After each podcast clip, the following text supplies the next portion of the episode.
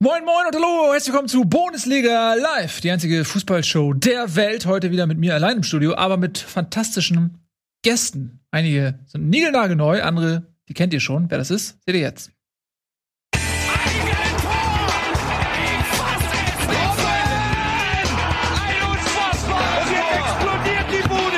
Kritisiert mir denn nicht zu viel. Das ist ein guter Mann. Heute zu Gast Marc Schwitzky. Ich freue mich sehr, dass er da ist, angehender Journalist und schreibt unter anderem für den Tagesspiegel. Äh, du bist Experte, lieber Marc, für Hertha BC. Man mag es kaum glauben, aber tatsächlich äh, hast du eine Menge zu diesem Verein zu sagen. Außerdem äh, sieht man dich auch manchmal auf Twitch unter junger Herr. Was streamst du denn da? Äh, Football Manager. Also wer mal sehen will, wie man es dann doch richtig anstellt, da kann man gerne mal vorbeischauen. Grüße, Ah. hi.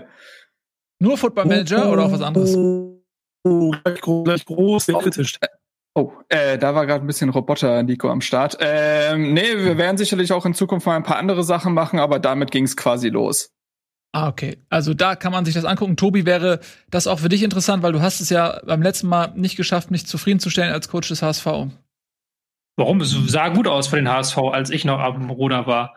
Ähm, ja, müsste man mal Sandro wieder fragen, ob er Bock hat. Ist leider dieses Jahr ausgefallen wegen Corona so ein Stück weit. Wie so vieles im Leben. Ja, das stimmt schon. Ähm, Nico, für dich ist zumindest ein Punkt nicht ausgefallen. Hm? Happy? Nee. Ah, okay, alles klar. Freeze. Ah, Ah, da ist er. da ist er wieder. Da- Schön. Ja, ist doch gut. Nico, Nico, bei Nico fällt zumindest das Internet aus. hoch. Ne? Ja, kann, kann er. Ich hoffe, das geht gleich wieder hier. Kein Problem. Leute, wir haben viel zu besprechen. Wir haben einen äh, großartigen Spieltag ähm, hinter uns. Wie viele Unentschieden? Sechs, sieben? Ja, zwei Siege, der Rest unentschieden und die beiden spielen heute Abend noch. Ähm, ich habe von Tobias Escher keine Tagesordnungspunkte bekommen. Also ich gucke gerade noch mal das. Doch, Wo klar. denn? Wo sind Äh, Im denn? Slack, im WhatsApp, überall. Wieso kommen überall, die denn auf überall Slack? zu finden. Auf Auf, der WhatsApp? Straße, auf der Straße, nix von dir in bekommen. den Clubs. WhatsApp, wo sind denn auf WhatsApp, wo sind, wo sind denn hier die Tagesordnungspunkte? auf WhatsApp sind die nicht angekommen, Herr Escher. Das war eine schlechte Vorbereitung. Also was ist das denn Ja, ja. jetzt? Seit du Ja, einmal leid, Rasenfunk moderiert hast, interessiert dich diese Sendung nicht mehr oder was? Tut mir Merkst leid, dass ich nicht, dass ich sie nicht direkt bei euch äh, auf dem äh, hinterhertrage und euch vor die Haustür lege, die Hast, Tagesordnung. hat, hast, das, hat, das, hat das irgendwelche, hast du irgendwelche Aktien da in diesem Trainerkarussell mit drin? Ist- Passiert da irgendwas? Wird da irgendwo ein Co-Trainer-Posten oder ein Analyst-Posten frei bei irgendeiner Borussia, an den du dich jetzt klammerst? Ja, es kann auch hier, auch gerade auch hier, hier ein Moderatorenposten vor, äh, frei werden. Ich kann ja mal zum Beispiel, Marc, hast du die Tagesordnungspunkte vorliegen? Aber natürlich, die habe ich doch. Äh, also man konnte sie ja gar nicht übersehen. Nils, Nils, ich habe sie übrigens auch vorliegen. Ich habe sie auch mittlerweile gefunden, aber man muss schon sagen, das war ähm, also für jemanden, der in der Vergangenheit schon mal richtig gute Arbeit abgeliefert hat, war das jetzt eher so mittelmäßig. Ähm, und wir fangen Wird- an ja. mit einer mittelmäßigen Nachricht so lame für die eine Borussia und einer guten Nachricht für die andere Borussia, nämlich äh, die Rosenmontags-News, Rosewechsel zum BVB. Das, was wir bei Bundesliga schon relativ frühzeitig in der Saison bekannt gegeben haben, ist nun also auch von offizieller Seite bestätigt. Der Trainer der Borussia aus Gladbach wechselt zur kommenden Saison zu Borussia Dortmund. Ja, hat man mit gerechnet, oder? Wenn Eberl sagt, zu 98 Prozent bleibt er, dann ist eigentlich klar, was passiert. Ja, Stand jetzt. Ja, Stand schon jetzt. absurd, ne? dass die so viel rumtaktieren mussten und wenn so ein Gerücht einmal groß wird, dann äh, kannst du es offensichtlich auch nicht mehr einfangen. Insofern keine Überraschung. Nee. Nee. Der Zeitpunkt hat mich etwas überrascht. Weil man ja noch so am Wochenende rumgedruckst hat und das nicht erklärt hat und dann kam das heute relativ überraschend und auch ohne, ganz ohne ähm, Kommunikation von Borussia Dortmund. Die scheinen da auch erstmal überrascht zu werden, haben auch erstmal eine Stunde gebraucht, bis sie dann ihre Pressemitteilung ähm, fertig hatten. Das ist ja auch nicht normal. Ähm, da scheint irgendwie auf Seiten von Gladbach das Bedürfnis groß gewesen zu sein, diese Personalie abzuräumen und das jetzt bekannt zu geben. Ich finde das aber Ja. gut. Also es spricht, ähm, wer auch immer das entschieden hat, vielleicht Max Eberl, wenn es von Gladbacher Seite kam, ich finde das die richtige Entscheidung, weil wenn das feststeht, die Medien werden bis zum letzten Spieltag ständig nachhaken und fragen und äh, das Thema wird so nerven und im Vordergrund stehen und jetzt hast du es einmal abgehakt, jetzt wird es noch einmal im DFB-Pokal hochgekocht, wenn die beiden gegeneinander spielen und dann ist es vielleicht auch vorbei. Ähm, wenn Gladbach sich tabellarisch nicht noch verbessert, dann wird es vielleicht Frage gegeben, ob Rose seine Mannschaft dann noch erreicht, wo jeder weiß, dass er weg ist. Vielleicht ist das dann äh, die journalistische Konsequenz so ein bisschen aus der Entscheidung. Aber grundsätzlich finde ich es gut, dass da nicht so rumgeeiert wird, sondern ähm, die das, was die meisten eh schon vermuten, jetzt auch bestätigen. Von daher, ich finde es gut, dass es raus ist. Aber man muss sich ja schon vor Augen führen, dass das jetzt bedeuten wird, dass wenn in einem direkten Kampf um den letzten Champions League Platz es dann um Punkte gehen wird, man Rose natürlich die Frage stellen, möchte er mit Borussia Dortmund die Europa League oder die Champions League bereisen und er kann mit Borussia Mönchengladbach entscheidend Einfluss darauf nehmen. Wobei, ich glaube, so einfach geht das nicht, weil natürlich auch die Spieler dann nicht sagen werden, okay. Nein, das liegt nur am Trainer in meinen Augen. ja, aber kommunikativ war das Ganze schon nicht gut gelöst. Ne? Also, dass Gladbach das bekannt gibt und Dortmund seine Pressemitteilung noch nicht mal fertig hatte und äh, Terzic, glaube ich, noch eine Stunde vor der äh, Pressemitteilung Gladbachs noch äh, ganz normal die PK wegmoderiert hat, der jetzt natürlich auch irgendwie die ärmste Sau im Laden ist. Ähm, also es ist auf jeden Fall sehr unglücklich kommuniziert. So viel steht mal fest. Ja, vielleicht, äh, wer weiß, was da passiert ist. Vielleicht äh, wollte Gladbach einfach die Deutungshoheit so ein bisschen bei sich behalten und sagen, so wenn ihr schon, uns schon den Trainer klaut, dann werden wir zumindest nicht äh, euch auch noch äh, den Zeitpunkt überlassen und die Art und Weise, wie das Ganze bekannt gegeben wird. Vielleicht war das so ein bisschen auch so ein, so ein Seitenhieb, keine Ahnung, ich weiß es nicht. Äh, ich kenne ja. ja. niemanden, der bei Borussia Mönchengladbach arbeitet. Tobi. Hm. War schon von Gladbacher Seite aus so gewollt, wie das gemacht wurde. Ähm, ich glaube auch, dass Eberl keine Lust mehr hatte auf die Fragen, weil man hatte schon so ein bisschen gemerkt, das hat schon die ähm, Presse der vergangenen Tage bestimmt in Gladbach und das war auch ein gewichtiges Thema, gerade weil die Ergebnisse zuletzt nicht gut waren und auch weil die Leistungen zuletzt nicht mehr so gut waren wie noch in der Hinrunde. Und ähm, man hatte auch das Gefühl, dass das so ein bisschen zur Mannschaft schon rübergeschoppt ist. Also dass die sich auch schon gefragt haben, wie geht's weiter. Da gab es natürlich auch schon intern ein paar Leute, die das schon vermutet haben, was es so passiert, wie es passiert ist. Aber ich glaube schon, dass Gladbach da sehr bewusst das ähm, von der eigenen Seite aus abgeräumt hat und sehr bewusst gesagt hat, wir wollen das Thema aus dem ähm, aus dem Verkehr haben erstmal. Ja, und ja. jetzt ähm, im Nachhinein fragt man sich, wann kam der Kontakt zustande zu Rose? Vielleicht ist ja auch die Entlassung Favres schon passiert in der Gewissheit, dass Rose kommen wird, weil Favres Vertrag lief ja aus, soweit ich weiß. Ähm, und wenn du dann einen Trainer hast, dessen Vertrag ausläuft, dann wirst du natürlich gefragt, ja, wann wird er dann verlängert, wie wird er dann verlängert? Und wenn du dann sagst, ja, wir setzen uns am Ende der Saison zusammen oder so, dann zählst du ja deinen eigenen Trainer völlig an. So, wenn du von einem Mitarbeiter überzeugt bist, dann ähm, verlängerst du es vorzeitig oder gar nicht. Und wenn du halt nicht verlängerst, dann, dann ist es halt eine lame duck.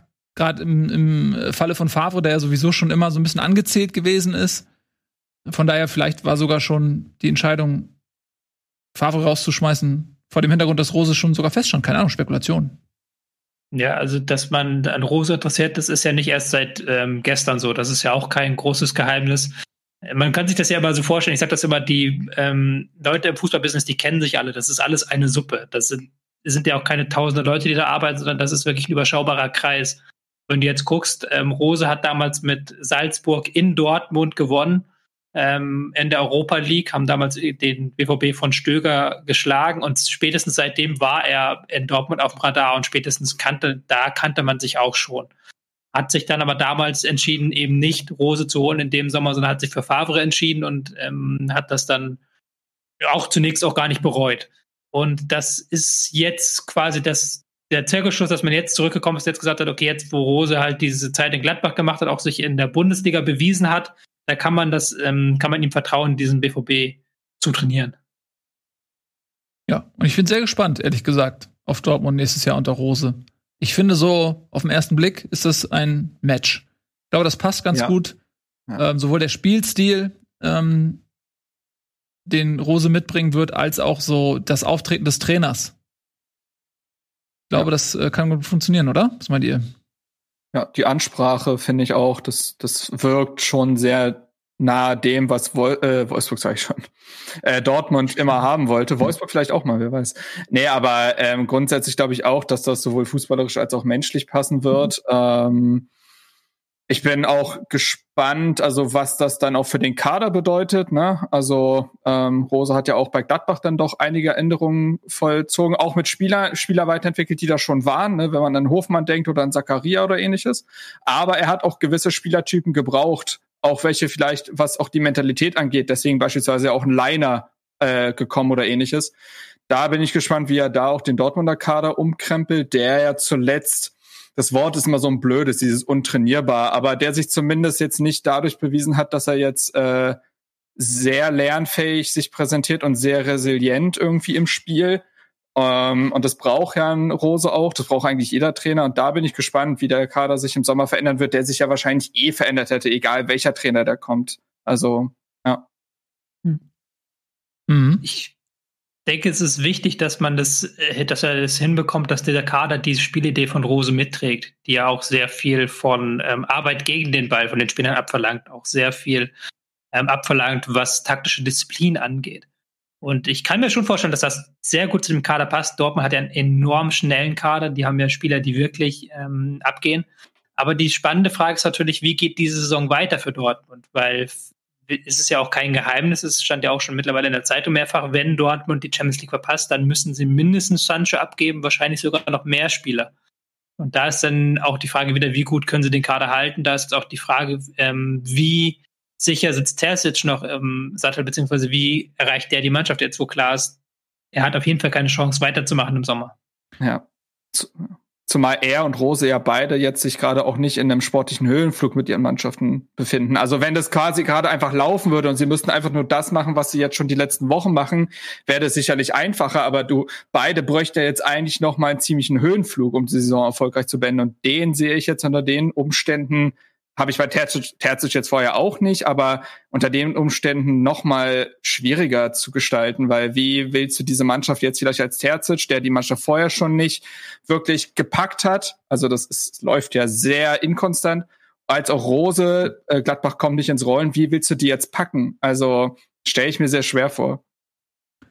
Ja, ich finde es aber auch mal so ein bisschen verwunderlich, dass eine Mannschaft das braucht, in so einer Situation. Weil Terzic ist nächstes Jahr nicht mehr da, zumindest nicht in der Funktion, in der er jetzt ist als Cheftrainer. Und die Spieler wollen nächstes Jahr Champions League spielen. Also, dass da nicht eine intrinsische Motivation da ist und man überhaupt drüber reden muss, ob der Trainer die Mannschaft noch erreicht. Die sportlichen Ziele sind es doch, die die Mannschaft erreichen muss und nicht, dass der Trainer die Mannschaft erreichen muss. Das ja, verwundert mich immer so ein bisschen, weshalb da nicht ähm, ja, genug Eigenmotivation da ist, ehrlich gesagt. Ähm, mich verwundert es eh auch, dass die Mannschaft in so ein Loch gefallen ist nach Favre. Also sie kann ja zum einen nicht verlernt haben, was Favre da vielleicht denen auch beigebracht hat. Und auf der anderen Seite finden sie unter Terzic kein System irgendwie, weil sie wollten ja, es kam ja auch aus der Mannschaft irgendwie eine Unzufriedenheit unter Favre hoch. Da fragt man sich, okay, jetzt ist ein anderer Trainer da, jetzt könnt ihr vielleicht ein bisschen mehr Einfluss nehmen, ein bisschen vielleicht auch im Zusammenarbeit mit dem Trainer, weil es ein junger Kerl, der hört auf die Älteren, ähm, vielleicht das System so abändern, dass es der Mannschaft vielleicht besser gefällt, als es unter Favre der Fall gewesen ist. Und trotzdem hast du einfach keinen Erfolg. Du hast das Gefühl, ähm, gerade gegen Mannschaften, die tief stehen, Tobi äh, umschreibt das ja auch immer sehr gut, tun die sich sehr, sehr schwer. Man fragt sich eigentlich, warum? Warum tut sich Dortmund gerade hm, so schwer? Das ist für mich tatsächlich ein Rätsel. Ja, du hast es ja am Wochenende wieder gesehen, um da den äh, leichten Schubs zum Spieltag hinzuschaffen. Ja.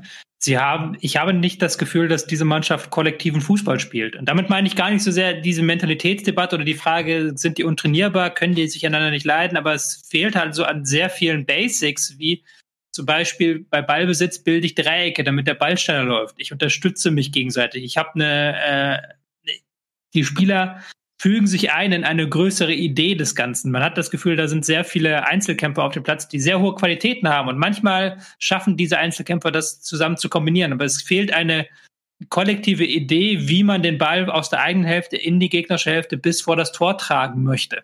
Also ich weiß nicht, ob diese Idee fehlt, aber sie wird auf jeden Fall nicht deutlich genug auf dem Feld.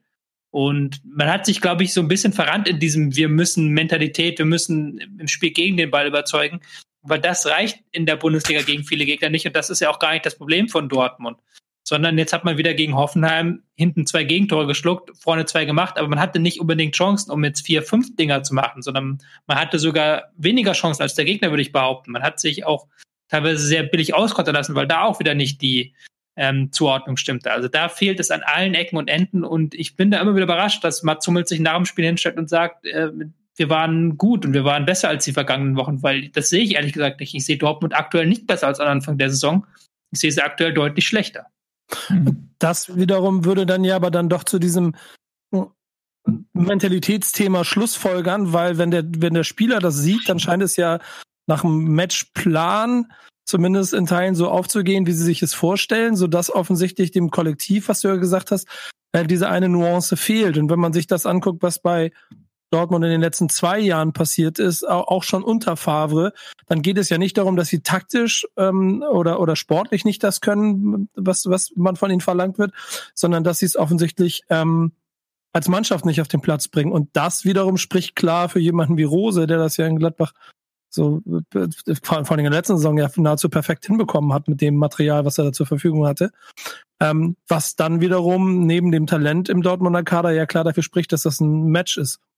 Ähm, weil er dann, glaube ich, wieder mehr die Autorität ist, die dann offensichtlich doch dieser Kader vielleicht braucht. Inklusive der Reinigung oder die, dieses Wechsels, der ja trotzdem im Sommer passiert. Ich meine, Sancho wird weggehen, ob Haaland, ob bei Haaland eine Ausstiegsklausel gezogen wird, da kann man ja fast von ausgehen, wenn die nicht Champions League spielen und so weiter und so fort, dann wird es ein Paket, das, dann hat er eine komplett neue Mannschaft da stehen. Ja, das mit der Mentalität finde ich dann auch ganz interessant tatsächlich. Dass ähm, äh, der Anteil, den Favre hatte, sozusagen, der ist offensichtlich gar nicht so groß. Vielleicht stimmt es in der Mannschaft nicht. Vielleicht ist sie da auch einfach nicht mit der ja, nötigen Winnermentalität zusammengesetzt. Ähm, ja. Vielleicht ist es auch so, dass die, die Spieler, die das mitbringen könnten, vielleicht dann nicht mehr so über die sportliche Souveränität verfügen, die sie vielleicht bräuchten, um das zu untermauern. Ich möchte mal eine personelle Frage stellen an ähm, Tobi vielleicht im Speziellen. Vielleicht Marc, kannst du auch was zu sagen, weiß ich nicht. Ähm, das Fehlen jetzt von Hakimi, so, der in der letzten Saison insbesondere offensiv als rechter Außenverteidiger sehr, sehr torgefährlich war, ähm, viel zum Spiel beigetragen hat. Der ist jetzt nach Italien gewechselt und wurde äh, mit Meunier ersetzt, der ein ganz anderer Spielertyp ist, der keine gute Saison gespielt hat. Dann hast du äh, jetzt Emre Can zuletzt, der diese Position gespielt hat, der definitiv kein Rechtsverteidiger ist. Ähm, und man sieht es ja auch zum Beispiel bei Leipzig, wo ein Angelino unglaublich wichtig ist im System von Nagelsmann, der ja quasi in dem Fall dann linker Außenverteidiger ist und halt meistens einfach fast schon linker Außenstürmer spielt, ähnlich wie es vielleicht Nakimi in Dortmund auf der rechten Seite gemacht hatte. Ähm, wie sehr fehlt so ein, so ein Spielertyp, um vielleicht auch mal ähm, ja das, was Dortmund letztes Jahr gemacht hat, ähm, mit einem mit Tempo und Torgefahr auf, über, über die rechte Seite zu kommen? Ähm, du, du merkst natürlich sehr deutlich, wie so ein Spielertyp fehlt. Ich würde das jetzt gar nicht mehr unbedingt an Hakimi alleine aufhängen, sondern einfach auch die gesamte Statik hat sich verändert. Man hat sehr lange gespielt mit einer Dreierkette und dann Guerrero als Linksverteidiger ähm, vor dieser Dreierkette und Hakimi rechts und die haben sehr viele Tore auch füreinander aufgelegt, einfach weil sie beide so offensiv gespielt haben, weil sie beide so weit nach vorne gestoßen sind. Und das kannst du natürlich jetzt nicht re reproduzieren aktuell ähm, Guerrero ist für einen Linksverteidiger in der klassischen Viererkette eigentlich zu offensiv. Wo er auch im Spielaufbau gebraucht, fehlt er wiederum hinten. Das sind dann ähm, auch Fragen der Balance. Und es hat noch keiner so eine richtige Antwort bekommen. Und das ist auch das, was mich wundert, dass sie ähm, seit Wochen halt die Viererkette spielen, aber ich habe nicht das Gefühl, dass diese Viererkette besser funktioniert als das, was sie zu Saisonbeginn mit der Fünferkette gespielt haben. Auch wenn das Personal fehlt dafür, auch wenn natürlich da so ein Hakimi auf rechts fehlt, der einfach jetzt ja auch wieder in Mailand zeigt, was er für eine Granate ist. Ähm, da fehlt mir auch ein bisschen die Fantasie, wie man den Guerrero da eine offensive Rolle einsetzen kann, ohne dass man da gleich auf eine Viererkette hinten setzen muss. Ich finde, diese Viererkette funktioniert in dem Maße, wie sie aktuell gespielt wird, nicht so gut, dass man sie übrigens spielen müsste. Ich muss ein bisschen schmunzeln, weil ich finde, dass Dortmund tatsächlich dann doch ähnliche Probleme wie auch beispielsweise Hertha hat.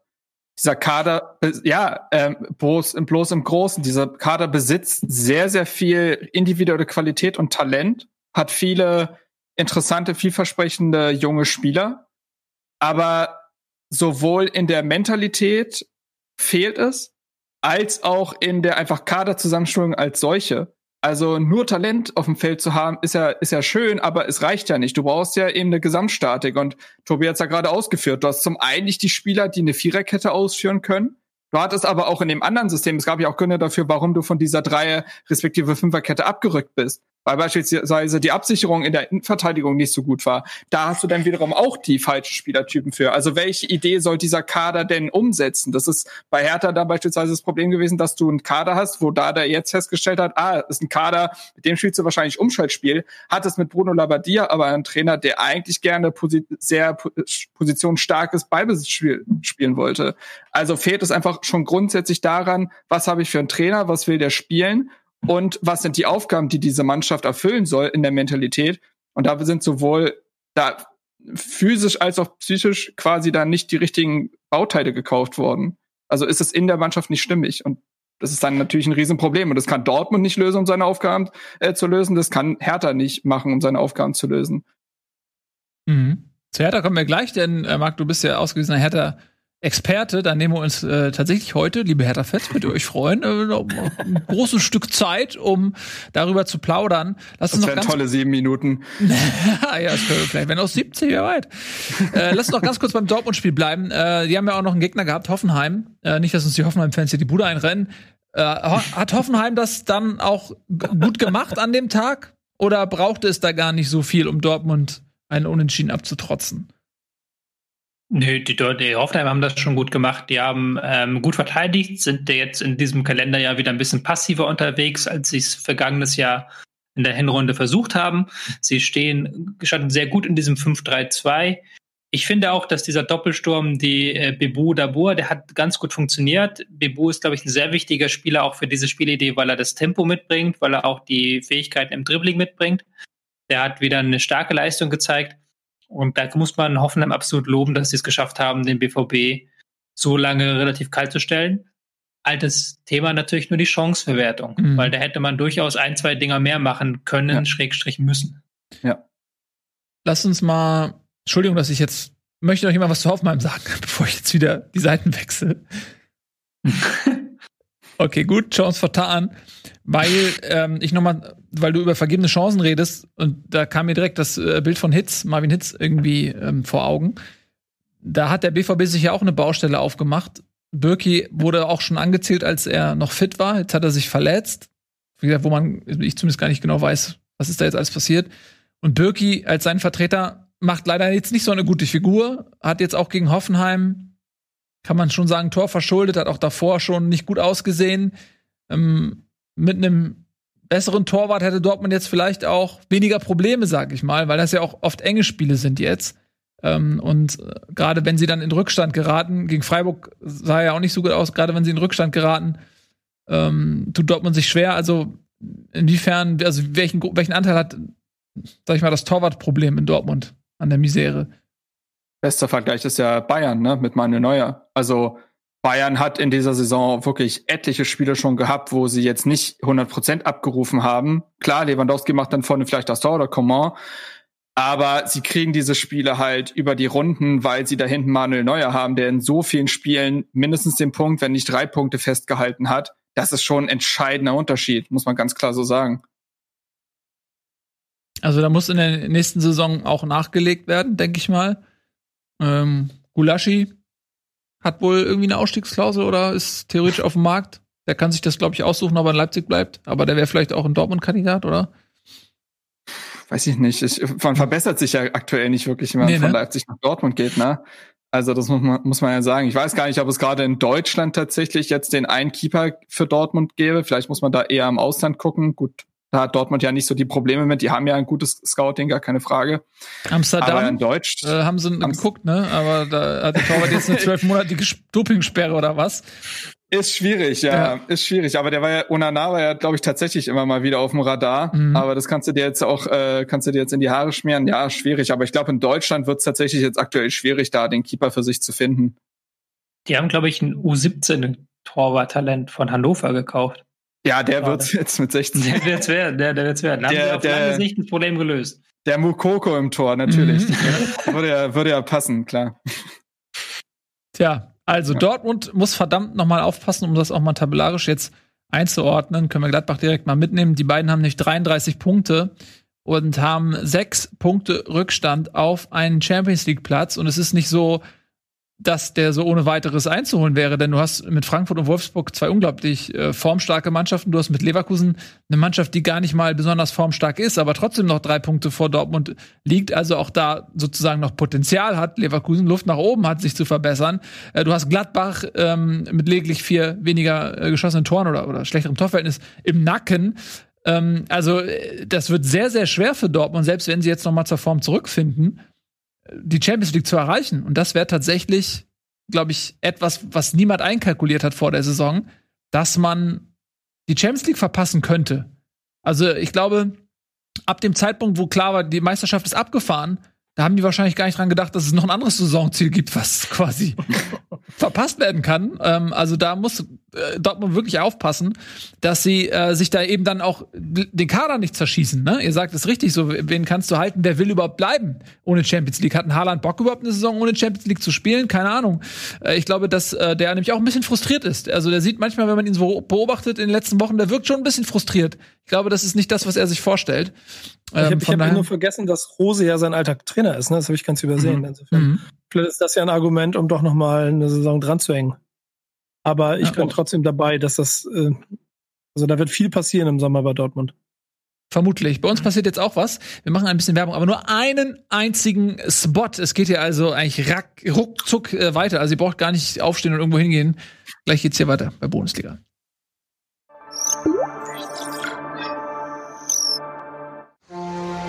Bitburger. Mit bestem Hallertauer und Bitburger Siegelhopfen. Feinherb, frischem Geschmack. So gut kann Bier schmecken. Und deshalb bitte ein Bit.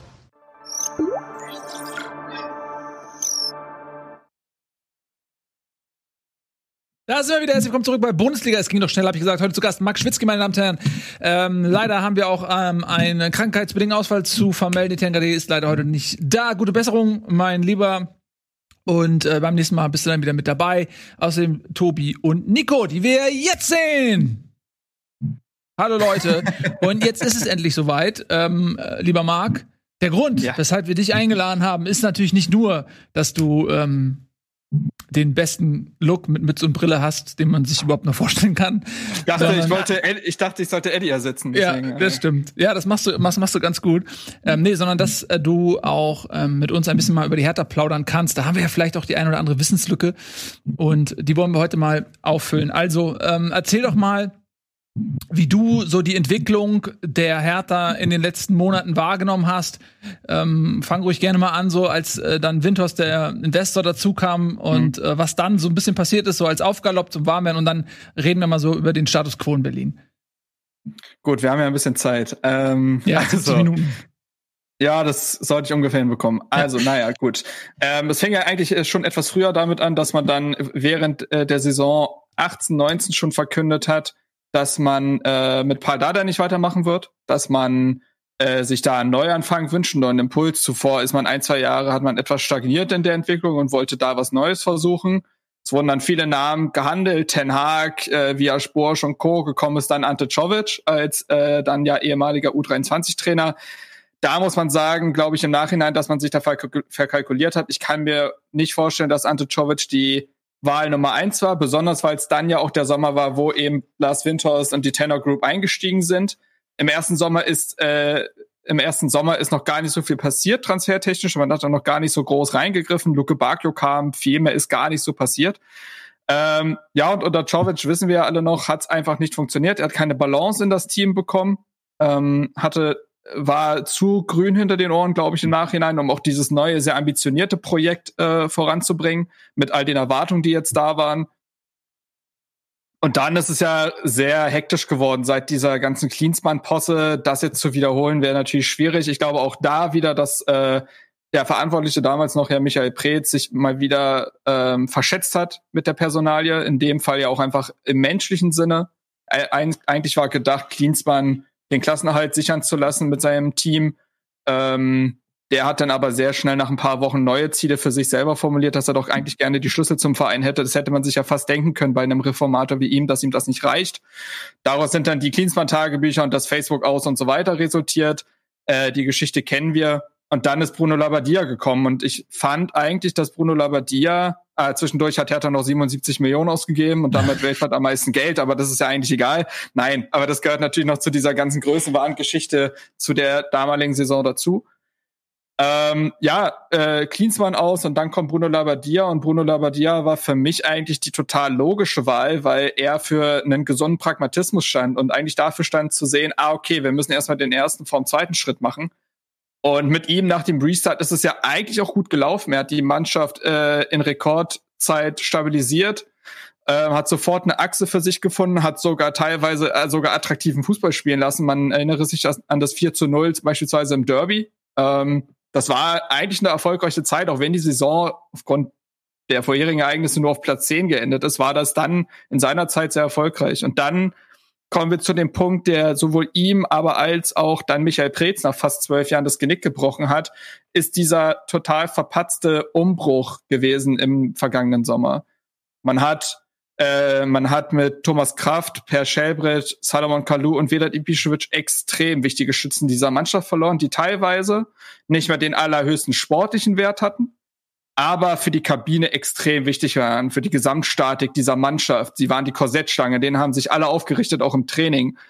Und die sind allesamt gegangen, man konnte die nicht alle verhindern. Kraft hat seine Karriere beendet, Schellbrett wollte in die Heimat und so, aber du hast es absolut verpasst, im Sommer dafür Ausgleich zu finden. Gekommen sind junge Spieler, meist junge Spieler, die auch noch aus dem Ausland kamen. Toussaint ist gekommen, Gendosi ist gekommen, ähm, aus der Bundesliga, klar, ein Schwolo, auch in Cordoba. Trotzdem wirkte diese Mannschaft in sich einfach nicht stimmig. Also das, was ich vorhin quasi schon im BVB-Vergleich erwähnt hatte, diese Mannschaft wirkt sehr zusammengewürfelt. Zum einen, weil sie nicht der Spielidee von äh, Labadier entsprochen hat, zum anderen, weil sie eben die Führungsspieler überhaupt nicht hatte. Man hatte gehofft, dass gewisse Spieler wie Niklas Stark oder ähnliches in diese Rollen reinwachsen, ist komplett ausgeblieben.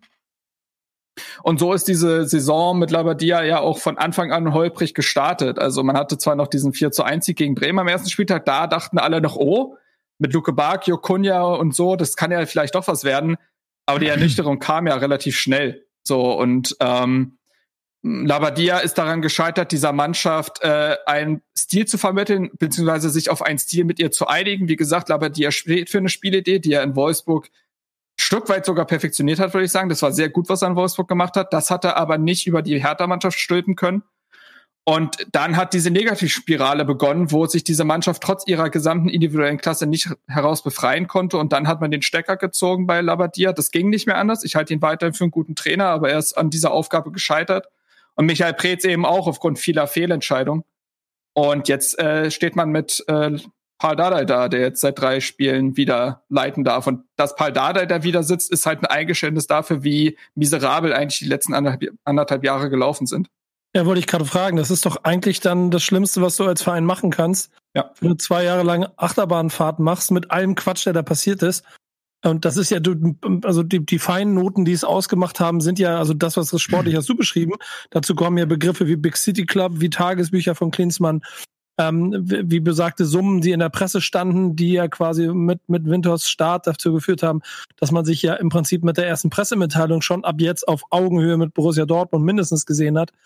Ja, was, glaube ich, den Cocktail gesamt gemacht hat, um dann zwei Jahre später wieder zu sagen, ja, wir spielen jetzt genau den, wir wissen ja, jetzt spielen wir wieder den Fußball, den wir vor zwei Jahren nicht mehr haben wollten, nachdem wir diese ganze Achterbahnfahrt gemacht haben. Ist auch eigentlich ein herber Imageverlust gewesen über die Zeit, oder wie würdest du das beschreiben? Ja, ist so. Aber über Image, äh, mit Imageverlust kennt sich Hertha jetzt ja mittlerweile aus. Also, naja, es ist, naja, es ist ja aber einfach. Aber es ist so, doch schade eigentlich, oder? Natürlich ist es schade. Natürlich ist es schade. Es ist aber letztendlich fast schon die logische Konsequenz dafür, dass man diesen, diesen ersten Schwung, den, also, egal wie man das damals gefunden hat, es ist ja etwas passiert mit Lars Windhorst. Mit den Ambitionen des Vereins, mit der Strahlkraft. All das hat man überhaupt nicht zu nutzen gewusst. Weil Hertha es überhaupt nicht verstanden hat in dem Moment und da halt vor allem die Verantwortlichen, in Hauptperson Michael Preetz, es nicht verstanden haben, diesen Verein kontinuierlich weiterzuentwickeln. Also, weil Hertha stand dann eigentlich, also Hertha hatte dann zwei Gesichter. Per Schellbrett gefühlt, also der stellvertretend für die Ära Dardai steht, das etwas biedere, aber auch gemütliche und irgendwie nahbare. Und auf der anderen Seite kommt ein Christoph Piontek für 25 Millionen im Winter. So, der vorher bei AC Mailand gespielt hat und Champions League Ambitionen hat. Und dazwischen hat Hertha nicht stattgefunden. Und das war ein großes Versäumnis. Ähm, Hertha wollte zu schnell zu viel. Auf der anderen Seite hat sich Hertha dann aber wieder klein gemacht, weil Michael Preetz davon beispielsweise sprach, als Klinsmann da war, dass er sich auch ein Stück weit als Bremser versteht. Also Hertha wusste irgendwie gar nicht, was man eigentlich sein will. Was, wo will man hin? Was will man strategisch mit dem Geld und der Strahlkraft machen, die man da in die Hände bekommen hat? Und diese, diese fehlende Philosophie, die eben 2019 nicht implementiert wurde, ähm, findet genau so eigentlich auf dem Platz auch wieder statt. Also das überträgt sich auch.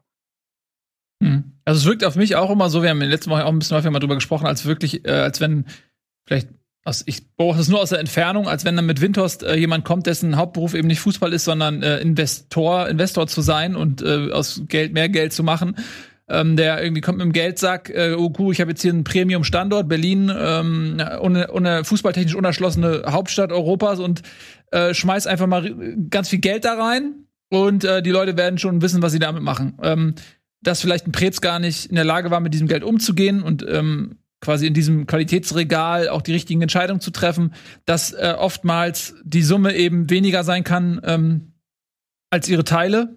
Das richtig rumgesagt. Ähm, dass du halt, ähm, wenn du mal eben schaust, welche Transfers gekommen sind, dann Piontek holst, einen Toussaint holst, wo du gar nicht genau weißt, wissen die überhaupt, auf was die sich, also wissen die überhaupt, wo die da hingehen? Also vielleicht hören die einfach nur Berlin, aber wissen die überhaupt was, also wissen die das? Äh, Garen äh, kam von Arsenal, das sind alles so Stücke. Kunja ist auch äh, sicherlich hoch veranlagt, aber ich bin auch immer der Meinung, wenn ein Spieler nachweislich die Qualität hat wie ein Kunja, dann lässt Leipzig den nicht ohne Grund gehen. Ähm, und ich ja. glaube, dass Leipzig ja. ein Umfeld ist, wo du als, auch als schwieriger Charakter funktionieren kannst, eben weil du, sag ich mal, unter Ausschluss der Öffentlichkeit arbeiten kannst, sozusagen da. Es gibt da keine Presse so wirklich. Ähm, das ist halt einfach in Leipzig so, das System ist so perfektioniert in Leipzig, äh, dass wenn, also wenn da jemand nicht funktioniert, so dass, dann hat der vielleicht auch ein Stück weit ein eigenes Problem so oder ist halt vielleicht auch ein bisschen schwierig. Ähm, also das ist auch ein Askasiba ist neu, also du hast ja Piontek, äh, Kunja, Going to See, Askasiba, Toussaint, Alderete, das sind jetzt sechs äh, Leute, die äh, quasi in der Startelf standen gegen Stuttgart, die neu sind. Dazu kam Kedira, der eingewechselt wurde. Dann hast du ähm, Cordoba, der neu ist, der, der verletzt ist. Äh, Schwolo spielt gar nicht mehr irgendwie. Das spielt Jahrstein wieder. Also man hat irgendwie auch das Gefühl, dass die einfach nur Spieler gekauft haben, sich überhaupt keine Gedanken gemacht haben, welches System, welche, worauf wollen wir sitzen, setzen. Und das ist halt das, du kannst gegen Hoffenheim und, und Leipzig sagen, was du willst, so aus, aus fußballmoralischen Gründen, okay, aber die haben halt ein System. Und auch gerade Leipzig hat sich Zeit gelassen. Die hatten den Luxus, ja. irgendwie in der fünften Liga anfangen zu dürfen oder so. Und konnten das System peu à peu aufbauen und haben natürlich auch mit ihrem Netzwerk äh, Salzburg und New York und whatever, haben natürlich auch komplett andere Strukturen. Aber die haben sich eben auch die Zeit genommen, das zu machen. Hoffenheim hat sich auch die Zeit genommen, was aufzubauen. Und in Berlin habe ich das Gefühl gehabt, die waren jetzt so neureich und wollten ganz schnell von äh, ich kauf äh, bei H&M hinzu, ich kaufe nur noch bei, äh, nimm mir mal so einen Laden, wo reiche Leute einkaufen. Dior, keine Ahnung. So, ja, also, ja. Ne? Ja, also ich meine, ja, es ist auch so. Also ähm, wie gesagt, also ich habe das Gefühl, das ist nur, nur von außen so, ich habe das Gefühl, dass es nicht das eine Strategie-Meeting gab, wo man gesagt hat, okay, wir haben jetzt Summe X, wir haben den und den Trainer und der und, und der will den und den Fußball spielen und dafür brauchen wir die und die Spieler und die kriegen wir für den ersten Schritt für das und das Geld. Also ein Beispiel ist für mich immer wieder, also ein Beispiel für einen Spieler, der quasi schon da ist, ist Dodi Bacchio. Also ich will mich nicht auf Einzelspieler einschätzen, um Gottes Willen, aber es ist jetzt gerade ein gutes Beispiel. Der hat bei Düsseldorf eine gute Saison damals gespielt. So, aber war der Stoßstürmer in einer Mannschaft, die nur auf Kontern ausgelegt war. So. Und Hertha denkt sich darauf hin, okay, für den geben wir 20 Millionen aus. So. Das Problem ist dann aber, dass Dodi Luke Bacchio, wie gesagt, erstens Stoßstürmer war, bei Hertha spielte er auf dem Flügel und zweitens er bei einer Mannschaft war, die nur kontern wollte. Hertha hat aber mittlerweile den Anspruch, und das wurde mit Ante Czovic eigentlich auch so formuliert, auch was in Richtung Ballbesitz zu machen. Dafür ist Dodi Luke Bacchio nachweislich nicht der richtige Spielertyp. So, kann er nicht. Das, und das ist nicht sein Fehler. So, das ist nicht sein Fehler, aber dann kannst du ihn nicht kaufen. Anderes Beispiel wäre beispielsweise auch äh, Luka Toussaint. Ich mag den Spieler, weil der auf dem Feld sein Herz lässt. So, das ist ein Typ Schellbrett, der auch ein bisschen als Kleber fungieren kann, der dir ein bisschen Ordnung geben kann, der auch ein Kampfschwein ist. Aber musste es ein Luka Toussaint für 25 Millionen sein? Oder hätte es nicht der Santa Maria für 10 sein können, den sich, äh, den sich Freiburg gekauft hat? So. Also, das, das ist ein Problem. Das ist ein Problem, dass Hertha dahingehend äh, so erstens in einem Regal zu hoch eingekauft hat, wodurch die Erwartungen riesig sind und die Spieler auch äh, selber etwas anderes erwarten. Und zum anderen du auch, wie gesagt, nicht die richtigen Spielertypen gekauft hast. Und daran scheitert dann auch jeder Trainer. Wenn man zurückguckt, Ante Czovic hatte dieselben Probleme wie Bruno Labbadia. Dieser Mannschaft fehlte es an Balance. Da hat man damals noch gedacht, ja, das liegt an Antovic, das ist der talentierteste Hertha-Kader seit Jahren, das muss doch eigentlich funktionieren, müsste am Trainer liegen. Vielleicht nicht, vielleicht nicht. Und das ist einer der Versäumnisse unter Michael Preetz gewesen, diesem Kader ein klares Gesicht, eine klare Philosophie zu geben. Und ähm, das andere ist, das andere ist, was unter Michael Preetz nicht funktioniert hat, war auch selber eine gewisse Philosophie und Ambition auszustrahlen. Also ich hatte äh, eine, Kolumne geschrieben, wo ich gesagt habe, das war noch bevor Michael Preetz gegangen ist, wo ich gesagt habe, Hertha braucht eigentlich sowas wie einen Kulturwandel. Hertha wirkt immer noch dieses, dieses miefige Provinzielle, was in der da ersten Dada-Ära ja noch gereicht hat, weil man sich in der Bundesliga etablieren wollte, funktioniert das. Aber dieses genügsame, ambitionslose konntest du mit dem aktuellen Projekt überhaupt nicht mehr vereinen. Und das ist auch an weichen Faktoren ist letztendlich Michael Preetz, glaube ich, gescheitert. Und das daran, an daran, was ich jetzt ausgeführt habe, sieht man, dass ja nichts zusammengepasst hat seit ein paar Jahren. Die Frage ist jetzt, ähm, wird es jetzt besser? Ähm, ich habe jetzt unter Dada nicht ganz so viel geguckt, muss ich sagen, aber das, was sie da gezeigt haben, das fand ich jetzt auch nicht überragend. Das war jetzt auch kein überragender Fußball.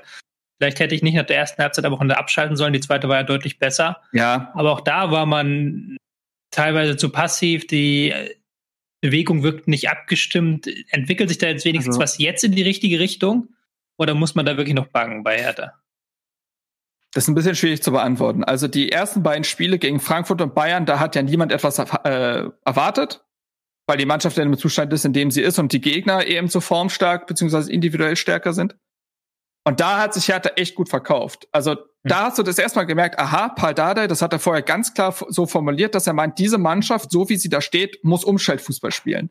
Was ja schön war, dass jemand mal endlich erkannt hat, wofür diese Mannschaft gerade gut ist und das klar so formuliert und nicht so ein Mischmasch und er auch bereit ist, diese Mannschaft von hinten herauf erstmal aufzubauen.